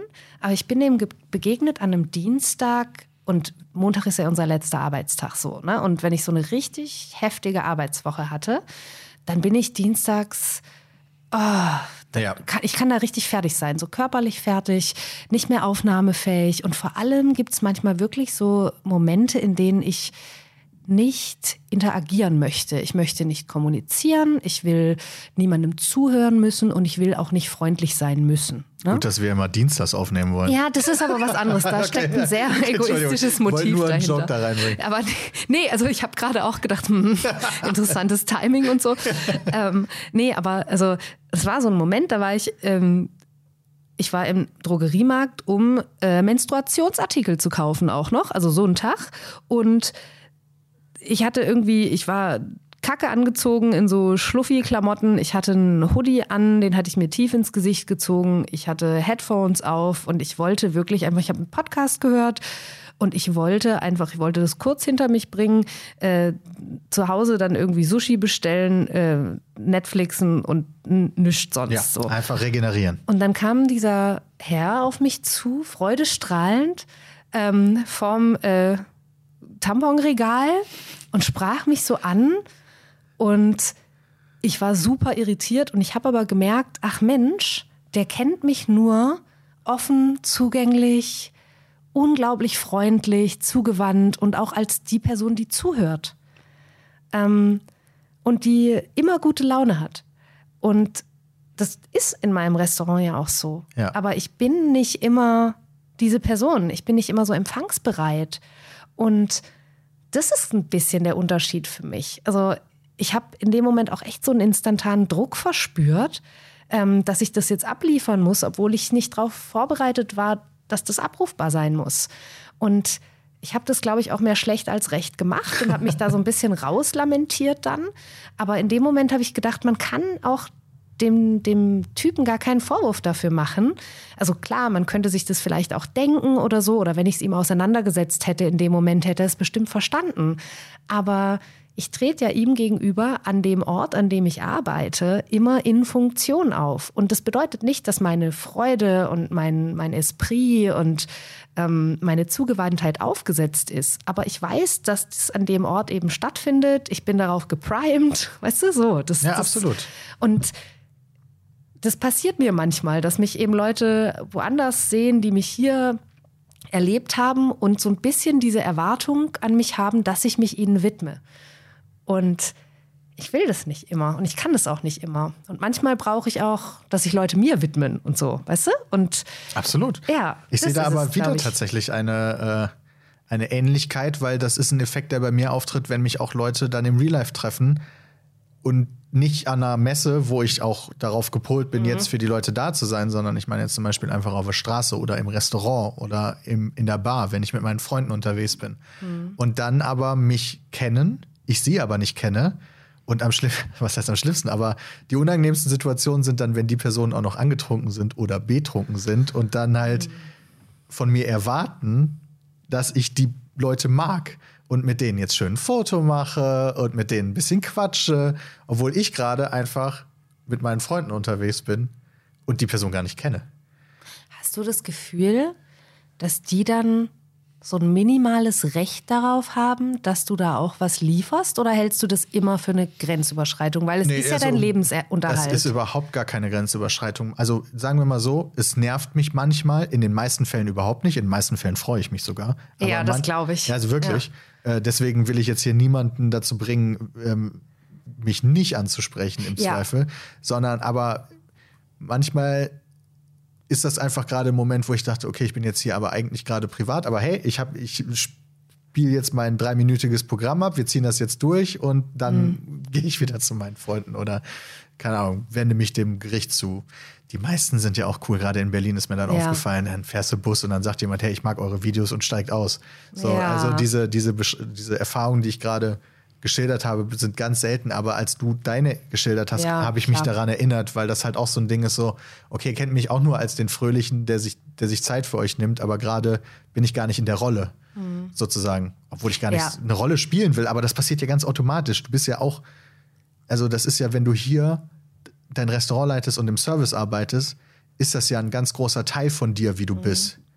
Aber trotzdem ist das irgendwie gleichzeitig was anderes, als du bist halt nicht immer so, wie du schon sagst. Ich glaube, es ist eine Frage des Modus, ne? Oder der Voreinstellung dann auch manchmal. Ne? Ja. So, das ist ja bei dir wie bei mir ist, glaube ich, die Parallele da gerade, dass man so off guard erwischt wird. Ne? Das ist so, ich habe jetzt nicht damit gerechnet, dass ich auf eine bestimmte Art und Weise einjustiert sein muss auf dich oder eine Erwartung erfülle oder ja, was abliefern, hast Ja. du gesagt. Ne? Ähm, und bei mir ist es ja auch so, dass die meisten Situationen, in denen ich Gäste, Gästen begegne, in einer Bar oder auf der Straße oder so, das ist immer total nett und ich freue mich dann auch über diese Beziehungen und über manche Leute freue ich mich so richtig. So, Ja. ne?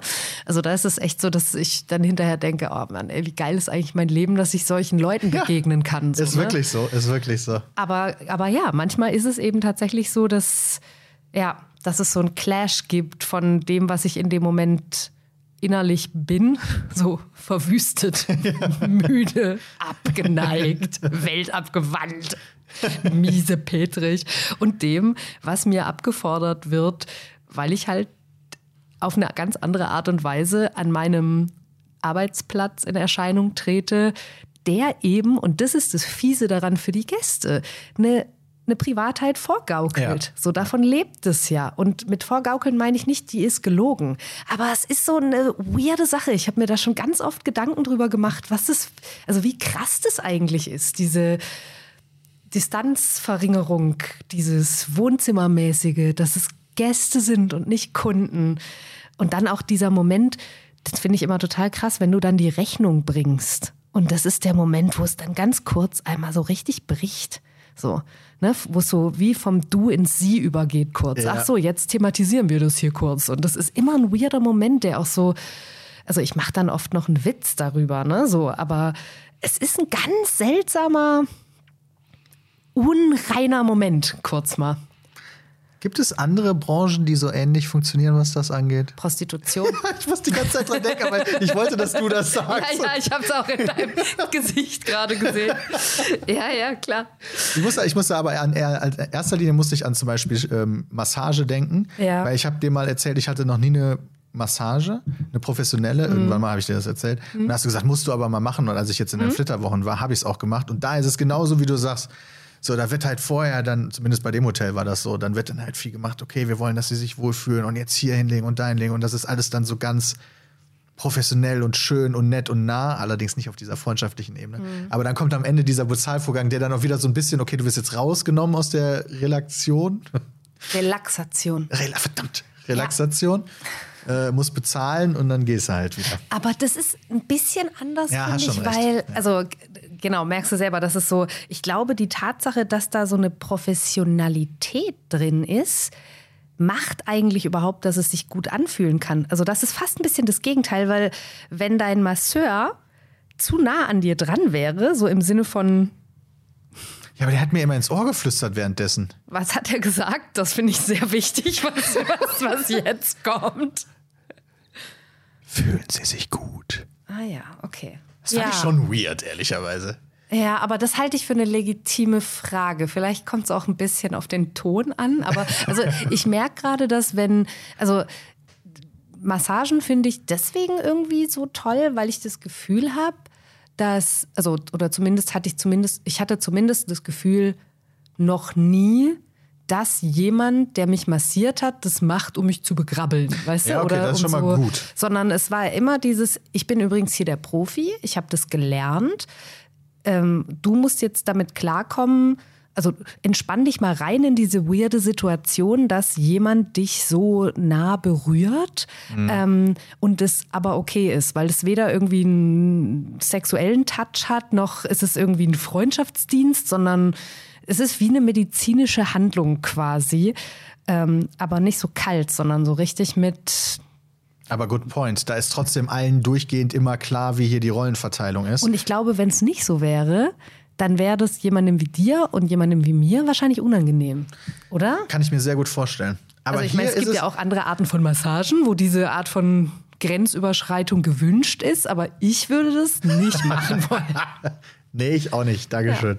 Nee, also nein, danke in dem Fall. Also, Aber wie ist das denn hier? Bei mir ist das ja trotzdem immer im Hinterkopf klar. Also man fühlt sich wohl und alle sind nett, aber ich weiß ja trotzdem immer, was hier gerade Sache ist. Im Sinne von, okay, es ist ein schönes Gefühl hier zu sein. Du gibst, du gibst mir als Gast ein tolles Gefühl, aber ich weiß ja immer, dass ich hier in einem Restaurant bin und dass du nicht eine persönliche Freundin von mir bis zumindest zu dem Zeitpunkt, bis wir uns jetzt wirklich. Ich würde gerade sagen, wir bewegen uns in einem Graubereich ja. inzwischen, du und ich, aber genau. Ich meine jetzt so normal, wenn ich in einem, wenn ich in einem Restaurant bin. Jetzt frage ja. ich mich, ob manche Gäste das tatsächlich so ganz ausblenden und das dann vielleicht auch gar nicht so richtig hinbekommen und anfangen, dir irgendwo auf Instagram sehr persönliche Sachen zu schreiben oder versuchen, Freunde von dir zu werden.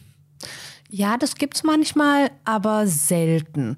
Wobei, also die meisten Leute checken das, glaube ich. Ja, okay. ähm, ja. Und irgendwie ist es sowas, wo man sich von beiden Seiten für diesen Moment richtig gut drauf einlässt. Ja. Und, ähm, und wie gesagt, also es ist auch tatsächlich in den allerseltensten Fällen so, dass ich das Gefühl habe, ich muss eine Freundlichkeit jemandem jetzt vorspielen, sondern ich kann die wirklich richtig ernst meinen. Äh, in den allermeisten Fällen sind die Leute halt wirklich selber nett, genussbereit, höflich, lustig, konversationsfreudig, also immer mit Abstufungen, ne? aber ja, ich klar. kann ja auch jemanden mögen, der mich nicht die ganze Zeit am Tisch braucht, sondern irgendwie sich einfach freut, wenn ich ihm was serviere und dann halt wieder abhaue. So. Ja. Ähm, und es gibt, natürlich gibt es immer mal wieder die Situationen, wo das anders ist. Ne? Und es ist, ähm, ach, hast Alkohol vorher auch schon genannt der enthemmt halt auch ein bisschen. Und ähm, natürlich hast du dann manchmal auch eine Situation, wo sich jemand ein bisschen touchier von dir verabschiedet, als du das in dem Moment wünschen würdest. Muss man dann manchmal auch echt was sagen oder ja. ein bisschen zurückgehen. Und sich auch touchier von dir verabschiedet, als er das getan hätte, wenn er nüchtern gewesen ja. wäre und vielleicht sich am nächsten Tag auch nicht mehr so richtig drüber freut, wie, wie das war.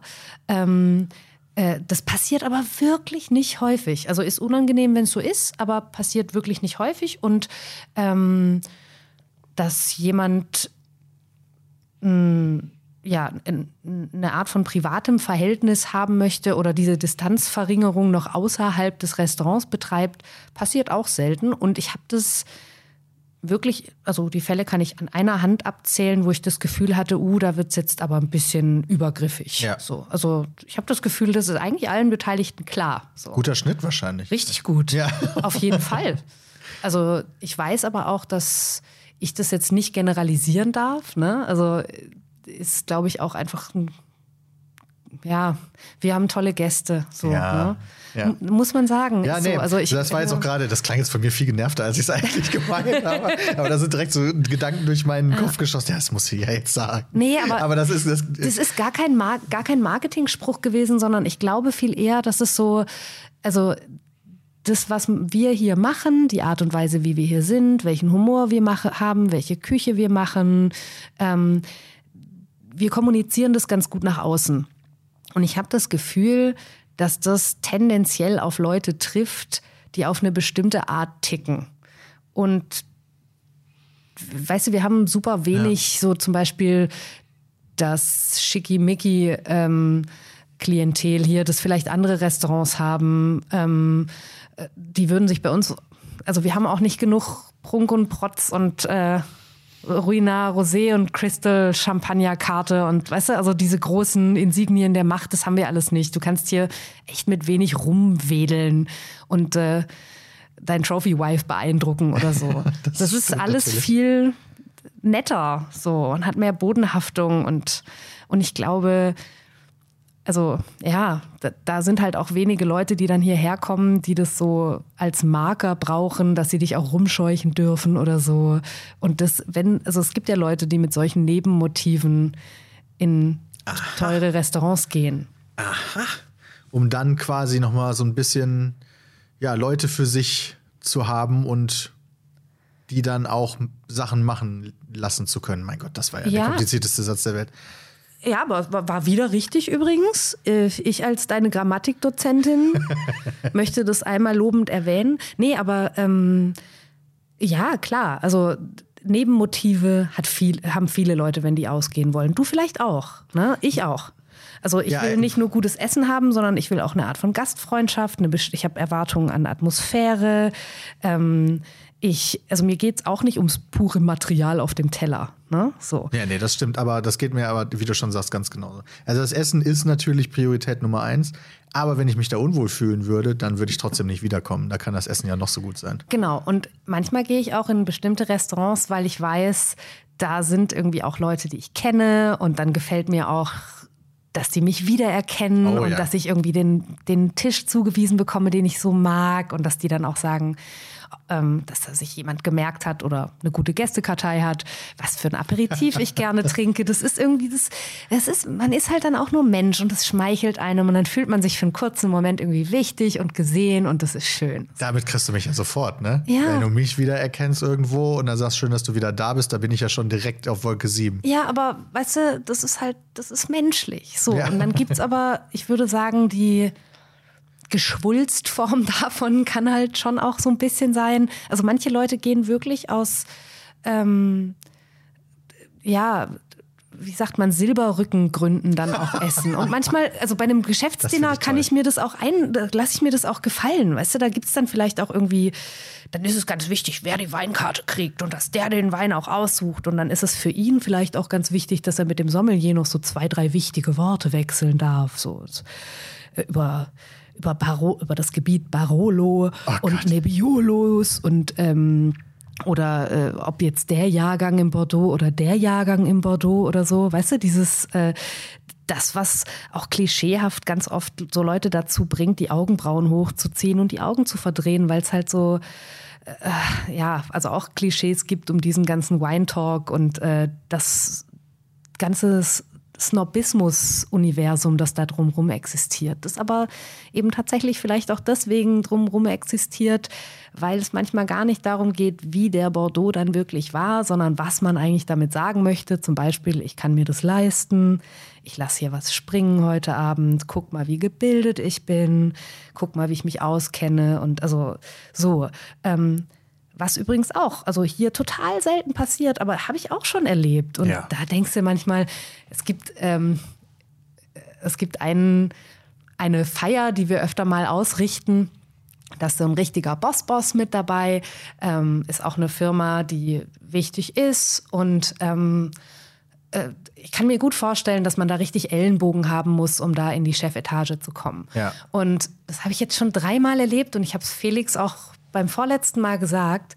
Der Typ lehnt immer den ersten Rotwein ab und sagt immer, hey, der ist mir zu dünn, ich brauche was, was mehr Körper hat. Es ist egal, was du dem servierst, der muss einmal ganz laut am Tisch sagen, Nee, was willst du mit? Hey, du Sommelier, was willst du mir hier mit dieser komischen, dürren Plörre? Ich brauche hier, ich kenne mich aus. Ich brauche hier was richtig mit Substanz. Das muss der machen. Und das macht er nicht, weil er den, den Wein in dem Moment beurteilt, wirklich nach Viskosität und Geschmack und Geruch. Das macht er, weil dieser Satz für ihn Signalwirkung hat. Ja. So, du kannst mir hier kein A für ein U vormachen. Ich kenne mich aus, ich bin wichtig, ich bin gebildet, ich bin Mensch mit Macht. So. Ähm, und ich habe das letzte Mal zu Felix gesagt, pass auf, der Wein, den du ihm verkaufen möchtest, weil der so gut zum Hauptgang passt, lass den den bitte als zweites probieren. Hat er gemacht. Übrigens ist es anders, wenn ich den Wein serviere. Ach, Also bei dieser bei speziellen nimmt er Person. den dritten oder den ersten? Nee, direkt den. Aber ich bin halt auch, also ich würde halt auch in dem Moment so anfangen und sagen, ich weiß ja noch, beim letzten Mal hat Ihnen das und das nicht gefallen. Oh, das ist ja clever. Da hat er ja, dann muss er ja gar nichts mehr sagen, weil die Signalwirkung ja schon Ganz da ist. genau. Der ist, also die Nebenbedeutung ist, Sie haben so einen Eindruck auf mich gemacht und die Begegnung war so wichtig. Ich habe mir das gemerkt. Ich kann Ihren Rotweingeschmack jetzt einschätzen und ich sage auch noch mal laut für alle am Tisch: Der Mann weiß, was er trinken möchte. Das ist noch viel besser, als dass er den erst, also für ihn auch. Ja, aber das ist also genau. Aber also ich verstehe auch total, dass Felix, Felix Fuchs, unser Sommelier, ein unglaublich toller Sommelier, äh, sehr sachlich und auch total verliebt in das Thema Wein, äh, aber halt wirklich auch jemand, der, der mit Fakten arbeitet und der den Wein auch also singen hört und für sich sprechen lassen möchte. Und dem geht es manchmal an die Berufsehre. Also wenn der das erste Mal, als ihm das passiert ist, ist er wirklich, er hat super professionell am Tisch reagiert, kam aber zurück, hat mich den Wein nochmal verkosten lassen, hat gemeint, ey, was ist denn, also probier mal, das ist doch ein astreiner, ich weiß nicht mehr, was es war. Ähm, ich glaube, es war was aus dem Burgund, ähm, ja. aber es war nicht, also es war gar nicht mal so richtig fein, sondern es war, äh, also es war schon ausdrucksstark, so. Ähm, genau, und äh, war fast so ein bisschen gekränkt und, und weil der der konnte diese Sachebene in dem Moment nicht so richtig verlassen, weil der so begeistert von dem Wein war und dem Produkt und den Menschen, die dahinter stehen. Und, ähm, und ich habe dann zu ihm gesagt, weil ich in dem Moment nicht so auf den Wein fokussiert war. Das ist aber auch nicht meine Aufgabe. Ich bin die Gastgeberin. Bist auf den Gast fokussiert. Ich bin auf den Gast fokussiert. Ja. Und ich habe zu ihm gesagt, Felix, geht nicht um den Wein. Da geht es um was anderes.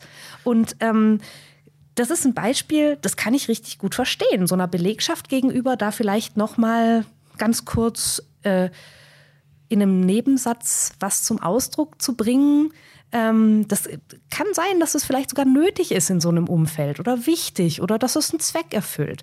Es gibt aber tatsächlich eben auch manchmal Leute, die es ein bisschen genießen, auch andere Leute rumzuscheuchen und die sich ein bisschen groß machen wollen, daran ähm, Menschen zu behandeln wie Domestiken.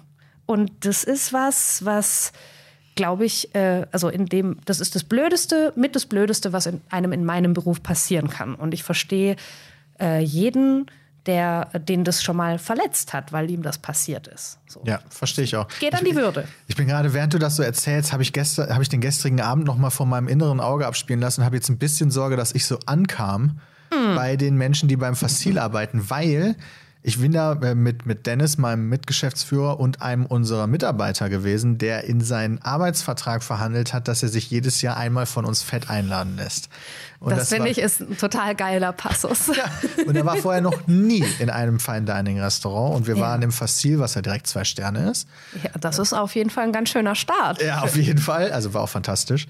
Ähm, aber das sind dann so ein paar Sachen, die wir oder die ich ihm dann so signalisiert habe, wie beispielsweise, wo muss die Serviette hin oder solche Sachen. Und ich habe für ihn dann auch immer die Entscheidung, was die Getränke angeht, getroffen. Weil ihm wurde dann, also er hat ähm, kein Alkohol getrunken, sondern wollte ähm, was nicht alkoholisches und dann wurden ihm Sachen genannt, wo dann aber auch gesagt wurde, okay, das würde eher so zu den Vorspeisen passen, das würde eher so zum Hauptgang passen. Und dann hat er aber immer so, ein, so einen Blick in meine Richtung geworfen, Mhm. Und dann habe ich für ihn geantwortet, was er jetzt trinken möchte.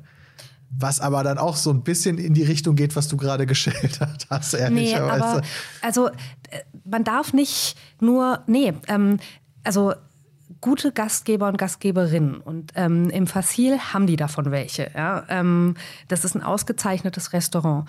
Ähm, die werden, die, die spüren, aus welcher Ecke sowas auch. kommt. Also abgesehen davon, dass du das als Typ nicht so wirklich im Repertoire hast. Ich will jetzt nicht an den Karren fahren, aber diese ganze Arschloch äh, von oben herab Nummer ist nicht so wirklich up your alley. Du bist schon auch echt einfach ein recht netter, freundlicher Mensch. ja, danke schön. Ähm, was ich sehr schätze an dir. Ähm, äh, aber das, das kann nicht, also das kann ich mir nicht vorstellen. Das, ich bin mir hundertprozentig sicher, also wenn ich jetzt mit der Person spreche, die gestern deinen Tisch äh, gemacht hat, sagt man ja äh, im, im Lingo. Das sagt man so? Nee, nicht nur. Ähm, aber Wir hatten gestern mehrere äh, beim Fassil, die für uns zuständig waren. Ich freue mich ja. da auch immer, weil die Leute alle cool sind. Ja. Am Ende kam auch eine Service-Mitarbeiterin, die, mich, die sich aber nicht namentlich vorgestellt hat, deswegen weiß ich jetzt den Namen nicht. Die hat am Ende gesagt, so, jetzt nach der Schicht gucke ich noch mal bei euch in die Videos rein. Ach, ich, also, cool. ich, war so ja. glücklich darüber, das war einfach toll. nur toll. Ja. Das war richtig cool, weil das haben wir im Service immer häufiger. Das ist echt toll. Ja. Nee, aber also ich bin mir total sicher, wenn ich jetzt mit deinem äh, Chef de Rang oder so spreche, ähm, der hätte das wahrscheinlich, also bin ich mir hundertprozentig sicher, dass die Person gecheckt hat, da ist jemand dabei, der fühlt sich noch nicht traumwandlerisch sicher, du kennst diesen Ort schon und deswegen hilfst du ihm ein bisschen aus in ja, den Momenten. So war es auch gemeint. Ja. Und er hat es übrigens total genossen. Also der, der Mitarbeiter, der Jules, der äh, fand es ganz toll. Ähm, wir hatten noch eine Kategorie uns überlegt. Wir haben äh, noch so ein paar Sachen übrigens. Ich weiß gar nicht, hast du eigentlich. Wir noch so ein paar Sachen. Na, das ist ja blöd. Ähm, also blöd im Sinne von, oh, wir sind schon bei zwei Stunden. Ich, ich glaube, ach so, ja, aber jetzt, ich finde, jetzt ziehen wir es auch ja, durch. Ja, selbstverständlich. Ich bin nur, also wir hatten zum Beispiel die eine Kategorie noch und die haben wir genannt. Best of. Ja, ja, please do it. Ja, ich weiß aber nicht mehr. Böstorf Röststoff. Ah, Best of Röststoff, natürlich. Das ist ja auch so naheliegend, ich Vollidiot. Best of Röststoff. Jeder Podcast macht Top-Listen, Ja. Aber die sind halt auch zu gut, um sie nur deswegen nicht zu machen, weil sie andere machen. Ich finde auch, dass das mittlerweile eine so inventarisierte Kategorie ist, dass man sich gar nicht mehr dafür rechtfertigen muss, dass man das macht, weil es ist fast schon gute alte Podcast-Tradition. Kann man so sagen. Das ist wie Rekord drücken am Anfang. Du hast halt eine Top- oder Flop-Liste mit dabei. Ja. Das ist in Ordnung. Da gibt es ja auch Millionen Möglichkeiten, gerade was so Gastronomie angeht. Und da würden wir uns natürlich auch über Vorschläge oder Wünsche von euch freuen, was ihr am ehesten gerne mal hören möchtet. Ähm, unsere erste Kategorie von Best of Röststoff ist allerdings eine, mit der ihr bestimmt nicht gerechnet habt. Und dadurch, dass wir sie erst so kurzfristig festgelegt haben, ich auch keine Top 5 habe jetzt. Was hast du? Ich habe einfach vorhin auf der Taxifahrt hierhin, habe ich mir so ein paar überlegt. Wir haben das heute Morgen festgelegt und seitdem war ich in Aufnahmen. Das stimmt. Ähm, es ist ja sowieso der Testballon. Das ist Podcast heute. Ja, genau. Ne? Also wir, wir grooven uns rein. Ähm, ich finde das alles in Ordnung. Gut, was ist denn unsere heutige Best of Röststoff-Kategorie? Ähm, wir haben, und es hat ein bisschen damit angefangen, dass du und ich uns mal übers Fluchen, Schimpfen und Beleidigen unterhalten haben. Da waren wir im Grill Royal, weißt du das noch? ich weiß das noch. Genau, da waren wir auch schon in der, in der äh, Podcast-Anbahnung. Ne? Da haben wir Ja. so vorsichtig erste Ideen ausgetauscht und wussten noch nicht so richtig, ob und wie. Ähm, und haben uns kennengelernt, glaube ich. Ne? Und Das war das erste Mal, wo wir uns außerhalb von diesen Räumen getroffen haben. Also Genau, als ich nicht in Funktion war. Genau, ne? Sondern richtig, ja. du, also du und ich, wir waren beide quasi hierarchie- und fun funktionsfrei im Auswärts. So. Grill Royal, Grill Royal war dafür auch ein schöner erster Ort, Ja, muss ich sagen. das war richtig toll, auf jeden Fall. Ähm, genau, und äh, es war wahnsinnig heiß. ja, das war so heiß. 45.000 Boah, Grad Du hattest ein Grad oder tolles so. Kleid an, das weiß ich noch ganz Ja. genau. Ich habe dir das nur, ich habe das, ich habe mich danach geärgert, weil ich versäumt habe, das dir an dem Tag zu sagen. Wie cool ich dieses Kleid finde. Es ist total schön, dass du es jetzt sagst und jetzt weiß es auch die ganze Welt. Ohne dass sie mich gesehen hat, weiß die ganze Welt, dass ich irgendwann im Juli ein richtig gutes Kleid anhatte.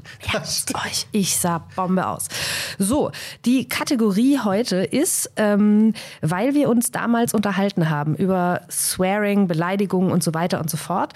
Und Peter da natürlich so ein bisschen Erfahrung mit hat, denn wenn man äh, gamed, spielt, sagt man gamed? Nee, oder? Das sagt man nicht. Okay. Zockt. Zockt, wenn man. Oh Gott, es fühlt sich so ein bisschen sperrig in meinem Mund an. Wenn man zockt, dann gibt es ja auch Trash Talk, so wenn man das zusammen mit anderen Leuten macht. Das heißt, ähm, man äh, beschimpft sich unflätig oder flätig, ähm, provoziert sich gegenseitig und das macht auch Spaß. Und man wird wahrscheinlich auch so ein bisschen aufgestaute Grundaggression und frustlos und Adrenalin geht dahin und so weiter und so fort. Alles richtig. Das gibt's ja in Küchen auch, ne? Also da gibt's auch Feuer und äh, Schmerzen und Druck und äh, oft auch viel Testosteron. Das heißt, es wird eben auch viel geschimpft. Ähm, und wir haben uns darüber unterhalten und Peter hat gesagt, dass er irgendwann festgestellt hat, dass es durchaus möglich sei, Menschen richtig toll zu beleidigen, ohne dabei Randgruppen zu offenden. Ja, wir haben, ja, das ist eine dunkle Geschichte in unserer, in unserer Pizmeet-Historie, dass wir gerade am, im allerersten Jahr, das war 2011, wo wir noch so richtig unbedarft und idiotisch waren, äh, so gesprochen haben, wie wir untereinander gesprochen haben und das machen wir immer noch, nur damals haben wir andere Worte benutzt als heute. Und Sachen, die ich heute niemals mehr sagen würde. Äh, und durchaus Beleidigungen, wo auch, wo auch Gruppen beleidigt werden, was Ja. totaler Bullshit ist, ehrlicherweise. Ähm, und das haben wir auch abgestellt. Aber wir sind halt groß geworden, wo das irgendwie normal war. Und ich habe lange gebraucht, um das zu hinterfragen. Also da war ich dann schon Anfang 20, wo ich angefangen habe, das zu hinterfragen. Ja, ich finde es auch also wichtig und richtig, dass man das reflektiert. Ich habe jetzt aber trotzdem, ich habe mir jetzt echt so zwei, drei Tage Gedanken gemacht und habe schon gedacht, Mensch, also die Sprengkraft oder also diese explosionsartige äh, äh, Energie, die in manchen wirklich gepfefferten Unsagbarkeiten liegen, liegt, die ist schwer in, also ich, wie gesagt, ich habe mir Gedanken gemacht und Ja, du- meine Liste, ähm, Ja, aber ich bin so ein bisschen, ähm, ich bin fast ein bisschen enttäuscht von, von mir selber. Ich bin gespannt, was du sagst. Ähm, äh, es gibt manchmal doch, also ja, keine Ahnung, ich bin noch nicht an dem Punkt. Allerdings musste ich mir bisher auch noch nicht so viele Gedanken machen wie du, kreativ und ich nenne es jetzt mal sauber zu fluchen. Auch nicht, kreativ ich, würde ich das auch gar nicht bei uns nennen. Es ist einfach sehr simpel, Beleidigungen zu benutzen, die keine Randgruppen be finde ich eigentlich. Aber gut, wir kommen dazu. Okay. Ähm, wir kommen dazu. Wie machen wir das denn jetzt? Ich würde sagen, wie viele hast du denn jetzt? Das ist eine äh, gute Frage. Ähm, ich habe mir im Kopf einfach so ein paar überlegt und werde die. Ähm, du fängst mal an mit deiner 5. Ich fange an mit meiner 5. Okay, also, ähm, aha, geil, ich habe hier ein paar Sachen aufgeschrieben, weil ich mich noch nicht entscheiden konnte. Ah, das ist natürlich auch ähm, gut. Ich würde, also, äh, ich muss mich jetzt einmal im Vorfeld natürlich bei allen Leuten entschuldigen, ähm, die mich nur distinguiert aus dem Gastraum kennen. ja, ich äh, weiß, dass ich hier jetzt äh, Herzen breche und äh, Bilder zerstöre. Ähm, aber das ist die Kategorie, das müssen wir jetzt machen. Also meine Nummer 5 ist Fickfehler. Oh mein Aber Gott. wir haben dann diskutiert, ob das ableistisch ist.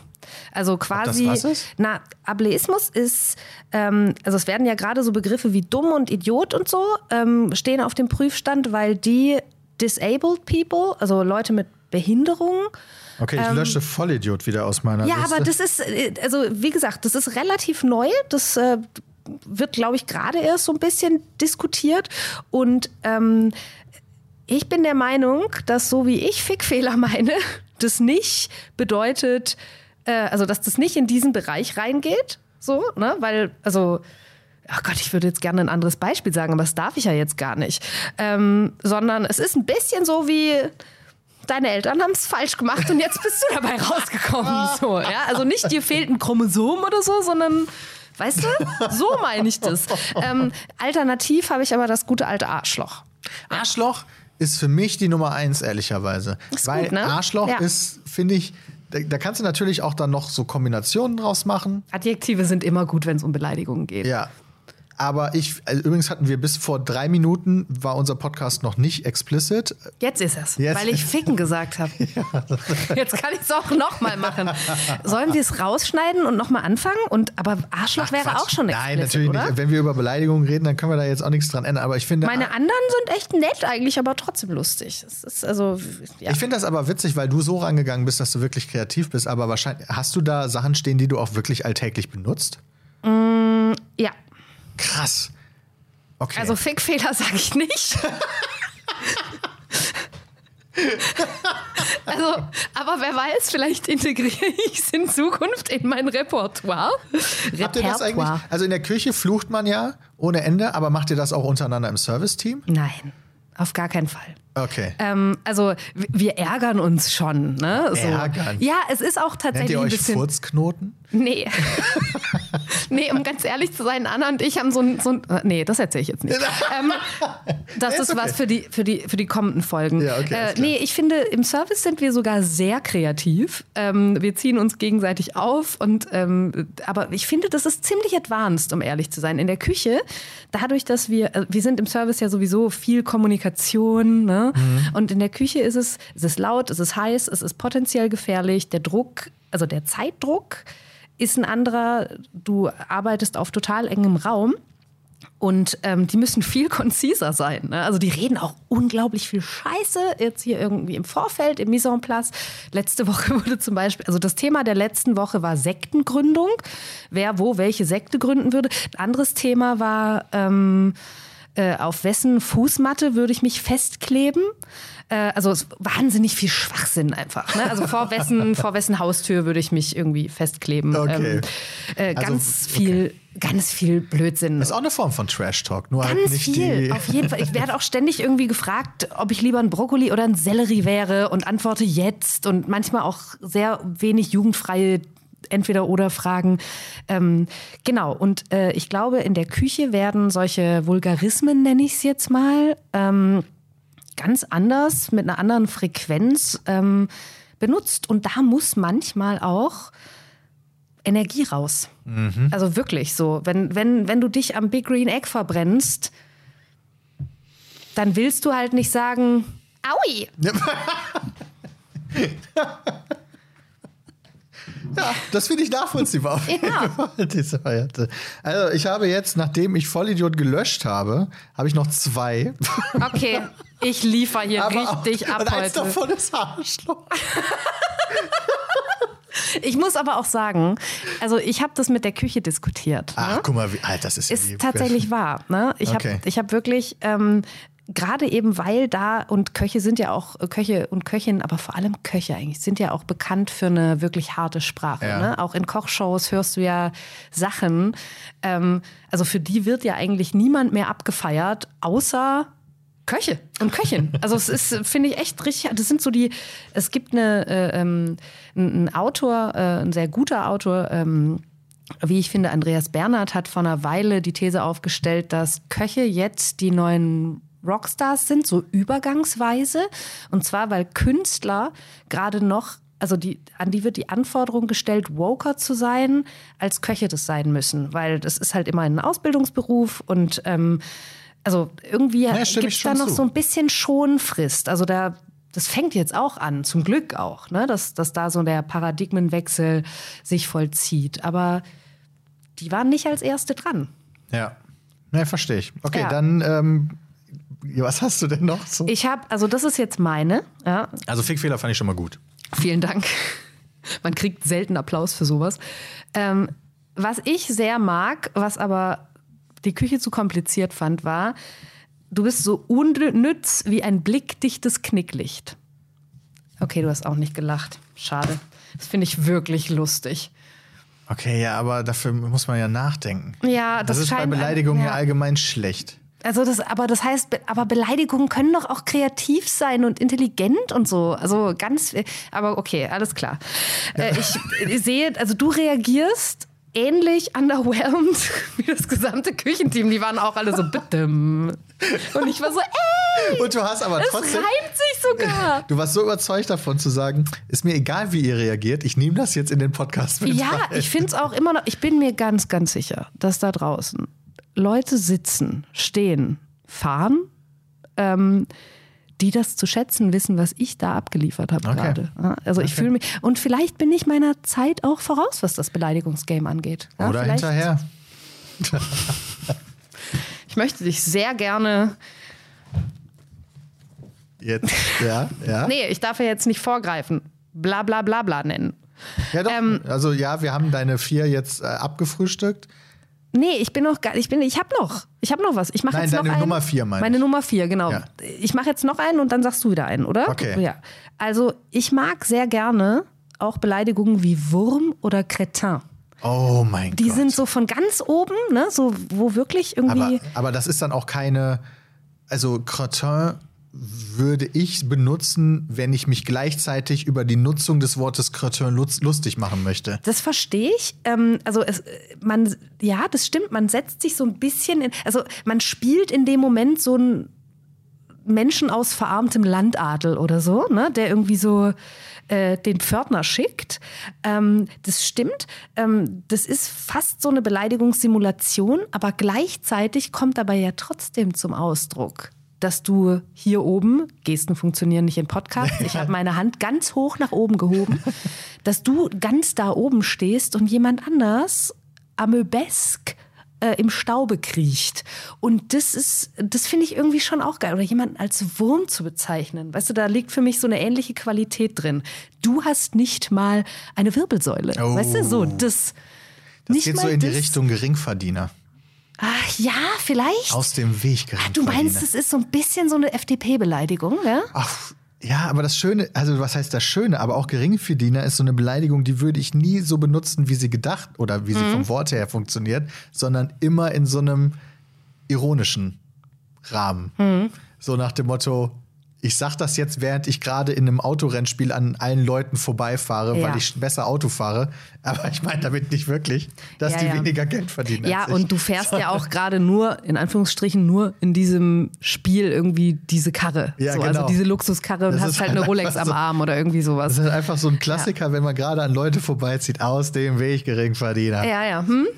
Ja, ich glaube, man, es darf auch nicht in jeder Situation immer alles so ganz doll auf den Prüfstand. Also so in alle Richtungen abgeklappert werden. Weil so, generell ja. auch immer schwierig, ehrlicherweise. Ja, und manchmal ist halt Kontext auch wichtig und aus welcher des Ecke des Herzens man über was lacht und so. Ne? Weißt du, was mir gerade so ein bisschen, bis gerade hätten ja Menschen diesen Podcast auch mit ihren Kindern hören können. ja. Wir haben es einfach komplett zerstört. Sollen wir jetzt. so ein Disclaimer? Ja, aber dann. Aber wir werden, wir wollen uns ja trotzdem, wir wollen ja trotzdem uns vorbehalten, in den zukünftigen Folgen mit anderen Köchinnen und Köchen, Leuten aus Gastro und so, wir wollen uns ja nicht auferlegen, nicht zu fluchen. Ja, und ganz ehrlich, ich habe mir jetzt gerade überlegt, also jetzt aus einem strengen betriebswirtschaftlichen ähm, Angle raus beurteilt. Also Kinder sind ja jetzt nicht meine, meine Stammkundschaft. Ja? Ich produziere ja eigentlich nur für Leute, die mich mit vollen Händen mit Geld bewerfen.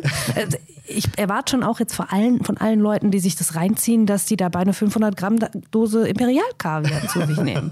Alle, also das ist, das ist meine Zielgruppe. Für die Leute mache ich's. Wie ist es mit dir? Ja, aus dem betriebswirtschaftlichen Gedanken müssten wir allerdings unsere Zuschauerschaft so wenig begrenzen wie möglich, denn je mehr du hast, desto attraktiver bist, dafür, bist du für potenzielle Werbepartner in der Zukunft. Kommst du jetzt kommst du mit so einem reichweitenstarken Insiderwissen hier? Ja, Insiderwissen. Wenn du Reichweite generieren willst, schließ keine Leute aus. Das ist schon weit hergeholt auf jeden Fall. Ich suche ja eher einen Mäzen, weißt du? Also ich suche quasi diese eine milliardenschwere Person, die uns den Podcast finanziert. Bei, bei Gaming heißt das Wahl. Das ist so Ein schrecklich. Wahl? Ja, wenn du, wenn du ein Mobile Game produzierst und quasi dein Free-to-Play-Modell darauf ausgelegt ist, dass das Millionen Leute spielen, aber 100 Bezahlende reichen, weil die 100 quasi so süchtig nach deinem Spiel sind, dass sie so viel Geld bezahlen, dass sie die Wale sind, die quasi deine komplette Entwicklung. Also das ist jetzt ein ganz Okay, schrecklicher ja. Bereich von Videospielen, weil das sind Spiele, die ich nicht befürworte. Ja. Aber das ist so, wenn du dir Free-to-Play Handy-Games anguckst, gehen die ganz häufig in die Richtung, dass die dafür gemacht sind, dass du auch dran bleibst, sage ich jetzt mal. Ja. So wie jede Social-Media-Plattform auch. Die wollen immer, dass das höchste Ziel ist immer, du musst dranbleiben. Ja. Und das geht notgedrungen damit am besten, dass du irgendwelche Synapsen im Körper ansprichst, die auch angesprochen werden, wenn eine gewisse Sucht da ist.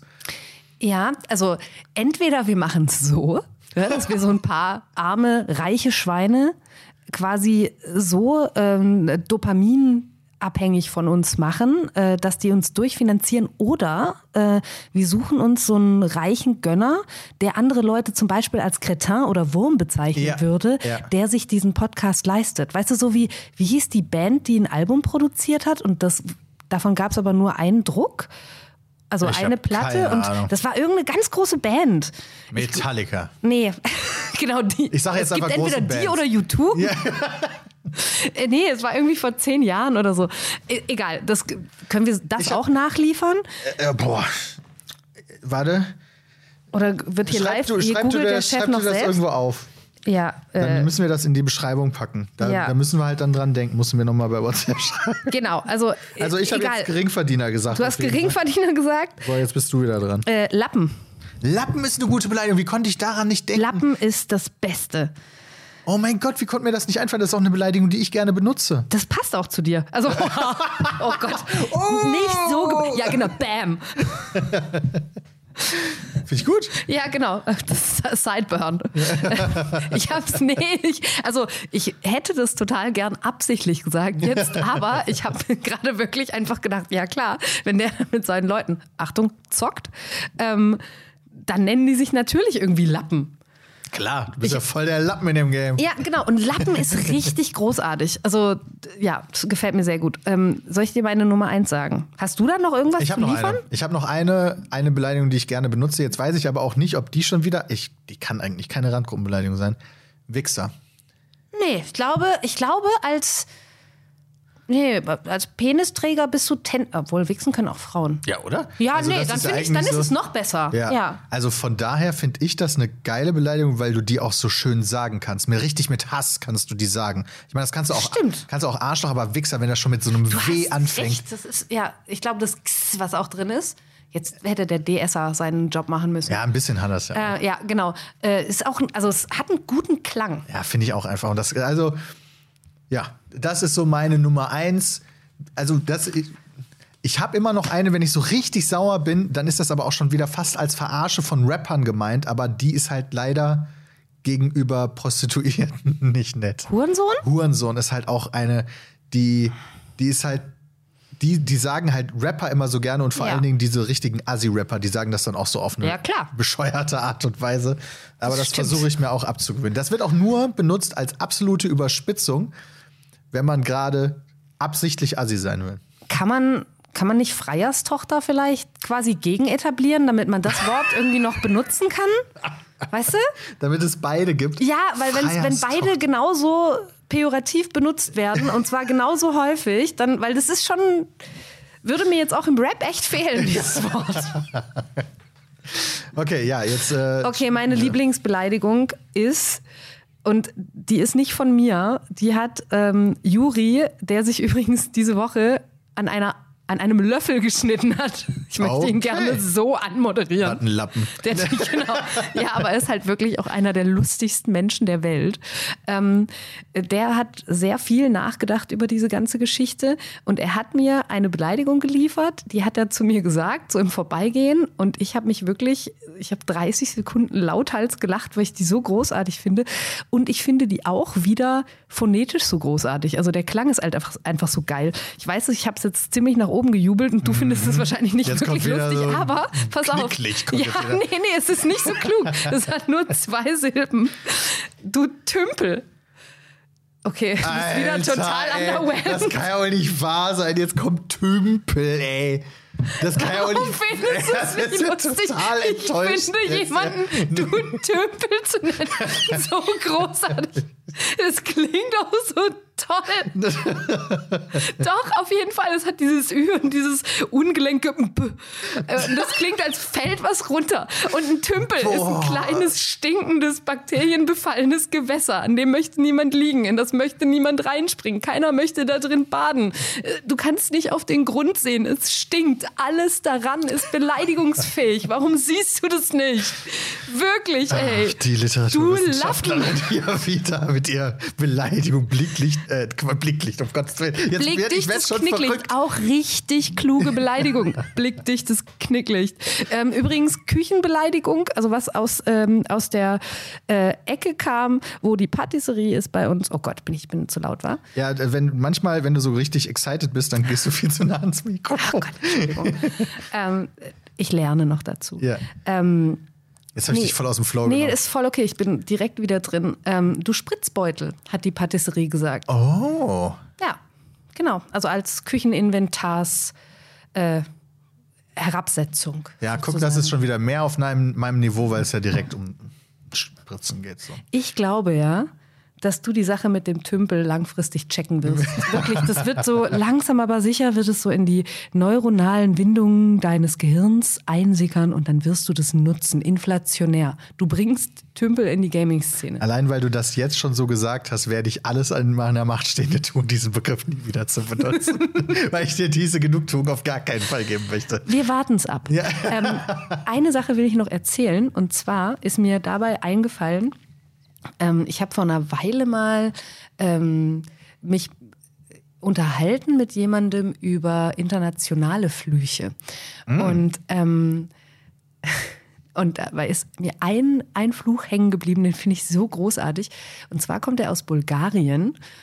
Und Bulgarien ist ja eine sehr fleischaffine Kultur.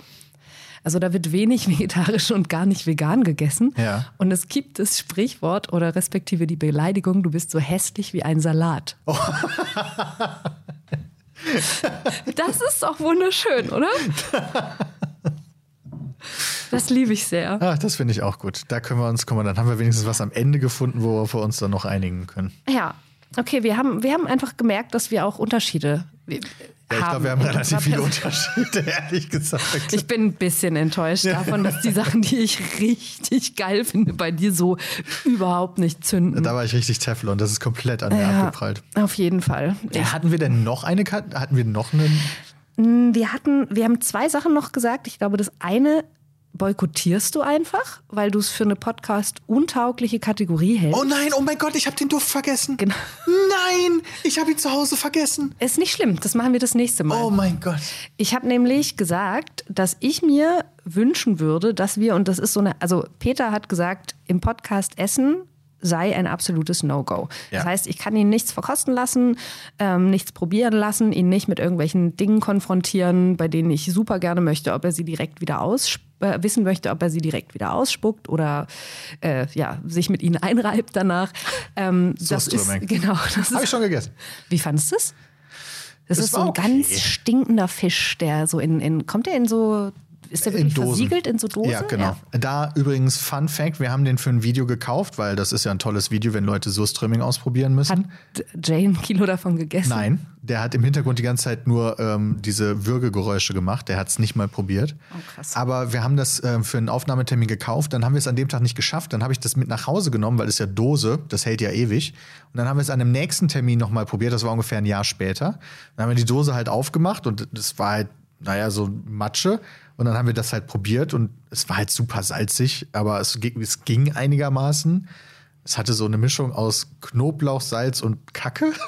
Ja. So ein bisschen. Nur dann haben wir danach mal irgendwann Surströmming gegoogelt, weil wir ein Thumbnail machen wollten für das, also so ein Vorschaubild für das Video. Und dann haben wir festgestellt, eigentlich sind da noch ganze Fische drin, also so Fi- Fischfilets. Nur weil wir das ein Jahr hatten stehen lassen, war es halt einfach braune Pampe. Da war nicht ein Stück mehr drin. Ja. Zeit ersetzt den besten Mixer. Ja.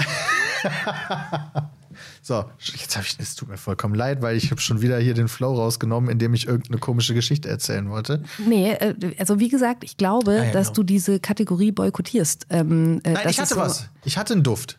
Ich hatte wirklich einen Duft. Weil, ich, aber ich muss ganz kurz sagen, deine Reaktion auf so. meinen Vorschlag war ja eher so, naja, und du hast es sehr vorsichtig und freundlich gesagt, aber es ist ja nur eine Tonspur. Ne? es ist, also musst dir klar machen, was Podcast für ein Medium ist. So. Und ja, Ilona wollte, dass jeder einen Duft mitbringt. Und dann reden wir über diesen Duft. Also ich, ja. Oder Gestank. Ja? Und ich wollte, dass wir das blind quasi erschnuppern und dazu frei assoziieren. Und äh, erstmal finde ich, ist es immer wahnsinnig interessant, ähm, Leuten dabei zuzuhören, wie sie versuchen, sich in diesen Beschreibungen durchzuhangeln. Dann das Beste, was passieren kann, ist, dass tatsächlich Erinnerungen und Assoziationen dazu wach werden. Ähm, manchmal auch so mit Kindheit und so. Ähm, und äh, also es kann sehr unterhaltsam sein. Kann auch sein, dass es überhaupt nicht zündet, aber ich würde es sehr gerne ausprobieren. Es tut mir auch wirklich, Ist ich alles wollte cool. auch, ich wollte das nicht boykottieren, ich habe es ehrlich vergessen. Ja, dann haben wir äh, was fürs nächste Mal. Wir- haben ja eh schon eine ne Weile Zeit. ähm, mir ist nur eine Sache ist mir noch eingefallen und zwar haben wir gesagt, dass wir eine regelmäßige Frage stellen, äh, respektive zwei. Und die regelmäßige Frage an die Gäste soll sein, welche Frage Ja. kannst du nicht mehr hören? Oh mein und ich habe gedacht, dass wenn wir das mit unseren Gästen machen, dass wir uns die einmal gegenseitig stellen könnten oder sollten. Was hältst du davon? Ilona, welche Frage kannst du nicht mehr hören? Was machst du sonst noch? Was? Das ist die Frage, die dir viele Leute stellen? Inzwischen geht's, ähm, weil ich ja jetzt auch so nischenbekannt bin und äh, die Leute ja jetzt auch wissen, dass ich nicht nur, und in, das nur setze ich gerade in so Airquotes, ähm, Kellnerin bin, sondern eben auch äh, Unternehmerin sozusagen, obwohl ich mich immer noch stur mit Kellnerin vorstelle. Ähm, weil ich finde, dass das eine unglaublich tolle Tätigkeit ist und äh, ich halte es für eine absolute Unverschämtheit, dass Leute äh, das als äh, diffamierenden Begriff benutzen oder dass Leute denken, ja gut, dann ist man halt irgendwie ein Tablett mit zwei Beinen. Wer nichts wird, wird, wird. Genau, es ist sogar noch drunter. Ne? Noch Wer nichts, so, achso, ja, weil der Wirt, der ist. Ah, stimmt. ja, Ja, good- genau. good Der, der Wirt ist halt irgendwie so ein bisschen der Überlebenskünstler, der sich halt nicht angepasst hat und okay, vielleicht ist er auch ein bisschen doof äh, und äh, ein bisschen faul und vielleicht trinkt er auch ein bisschen mehr, aber immerhin hat er es geschafft, sich äh, mit einem Vermieter zu einigen. So. Aber Kellnerin ist eher so diese, oder Kellner ist eher so dieses äh, Verhinderte, weißt du, dieses Underachiever-Ding. Und die Leute sehen halt einfach oft nicht, welche unglaublichen Fähigkeiten jemand haben muss, der das richtig gut macht. Ne? Und ähm, äh, also das ist zumindest meine tiefe Grundüberzeugung. Und ähm, Das Vorurteil ist also wahrscheinlich so ein bisschen, du kellnerst so lange, bis du im Film angekommen bist. ja, ganz genau. So, Oder es ist immer so, so ist immer so diese, diese Umzu-Karriere. Ne? Diese, ähm, äh, du machst es, aber eigentlich willst du woanders hin und wenn du das quasi sehenden Auges absichtsvoll machst, dann kann irgendwas mit dir nicht ganz richtig sein. So. Unser Sommelier, äh, ich habe den jetzt schon mehrfach erwähnt, ähm, der ein unglaubliches Gedächtnis hat, der sich ähm, wirklich durch ganz, ganz viel durchgetrunken hat. Und da werden jetzt auch ganz viele denken, hö, hö, ne, so wie der arbeitet, will ich mal ja. Urlaub machen. Aber das ja. ist auch so ein krasser, anspruchsvoller Beruf, so, wo du sensorisch so konzentriert sein musst. Du musst es ständig üben. Und du, da, du musst dir die Geschmäcker merken können. Ähm, du musst ganz viel wissen über die Region und die Steine im Boden und das Wetter und die verschiedenen Jahrgänge. Also auch richtig viele Hard Facts. Ja. Ähm, und sogar der wird manchmal gefragt, was er macht, wenn er groß ist. Weißt Alter. du so? Und das ist einfach, auf die Frage habe ich keinen Bock mehr. Ja. Die finde ich, da liegt einfach so viel Berufsgruppenunterschätzung drin. Meine geht in die ähnliche Richtung. Sag mal. Und damit kann man Geld verdienen? Ah, ja. Das ist mhm. wirklich das. Äh, äh, das hab ich ich habe das so häufig in meinem Leben gehört. Mhm. Das ist so unglaublich, wie wenig Verständnis dafür da war, was wir machen, dass dann wirklich gefragt wird, und damit kann man Geld verdienen. Wer guckt sich denn sowas an? Dann kann ich doch besser selber spielen, wenn es so zum Beispiel um Videospiele geht. Mhm, krass. Also, aber die ja. klassische Frage immer, sowas immer, wenn wir damals noch Presseanfragen bekommen haben, auch besser geworden, by the way, aber das war eine Frage, die ich wirklich nicht mehr hören kann. Und damit kann man Geld verdienen.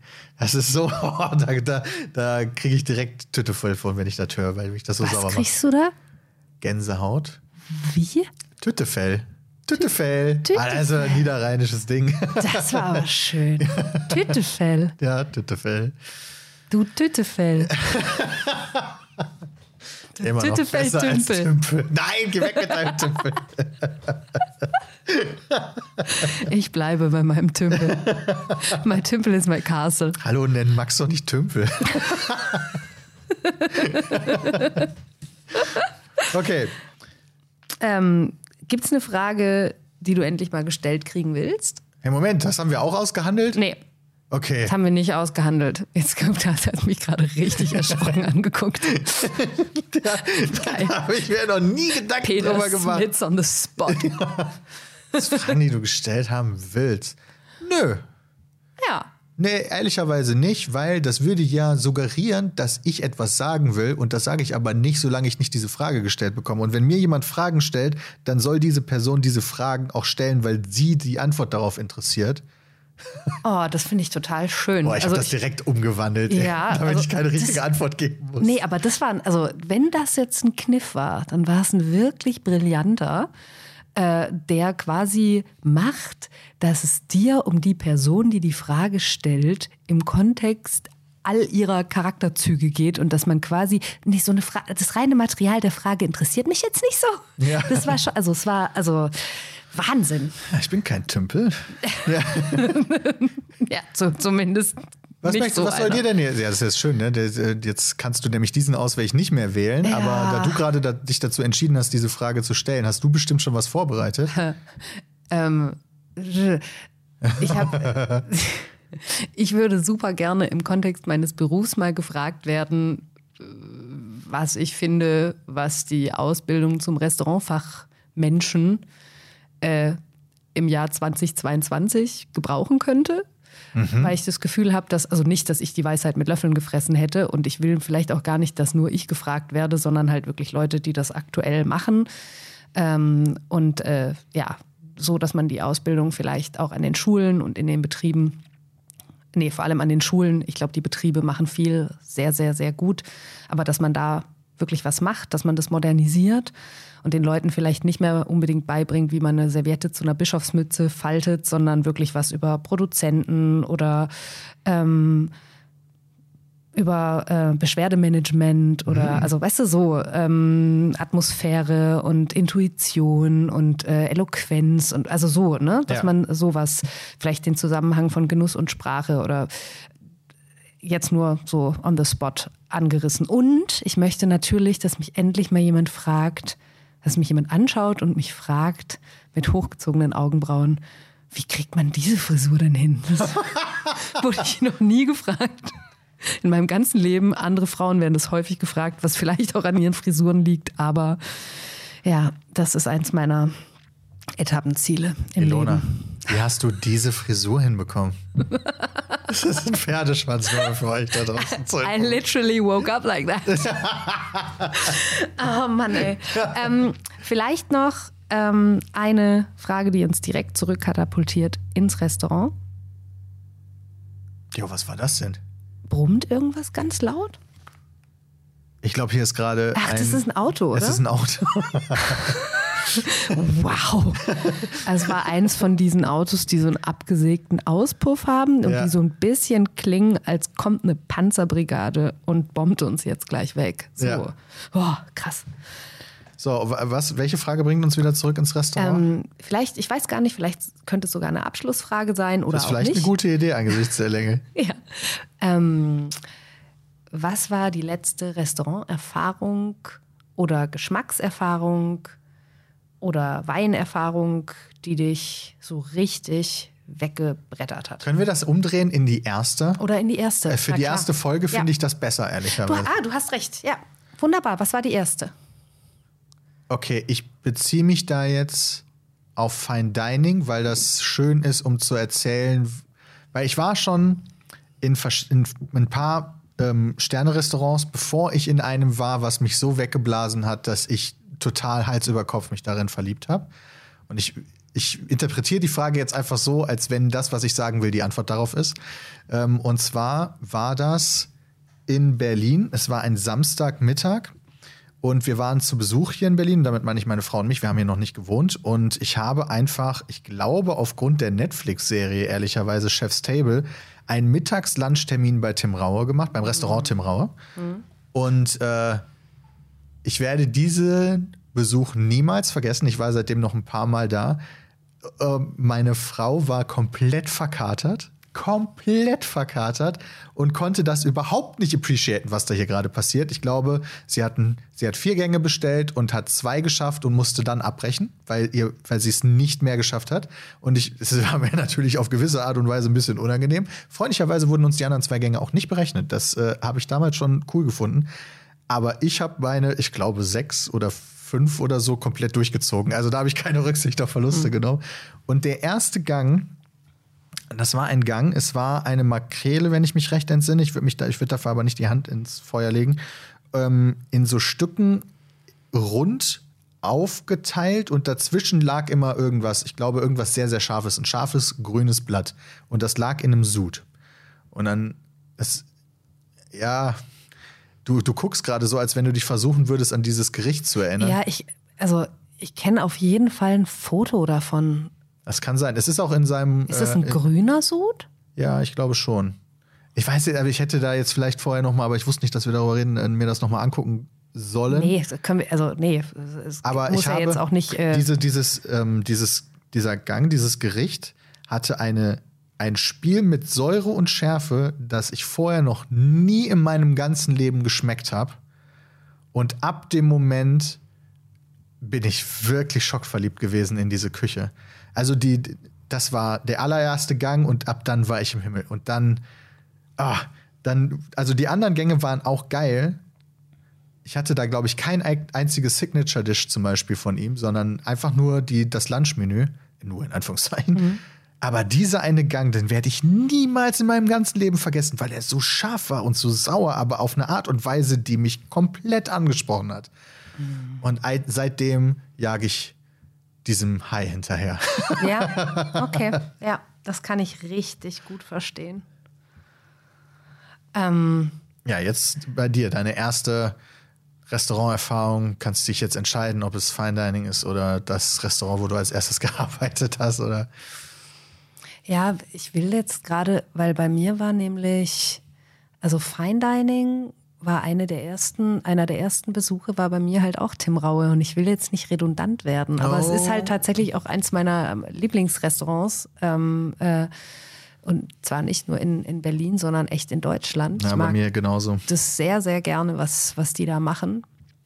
Ähm, auch die Entwicklung und die Leute, die da arbeiten. Und äh, also, ja. Ähm, und ich hätte jetzt, glaube ich, auch reflexartig fast zum Kaisergranat gegriffen, Ah. weil ich damals wirklich noch nicht so viel wusste über Fine Dining oder überhaupt über Essen und Trinken auf hohem Niveau.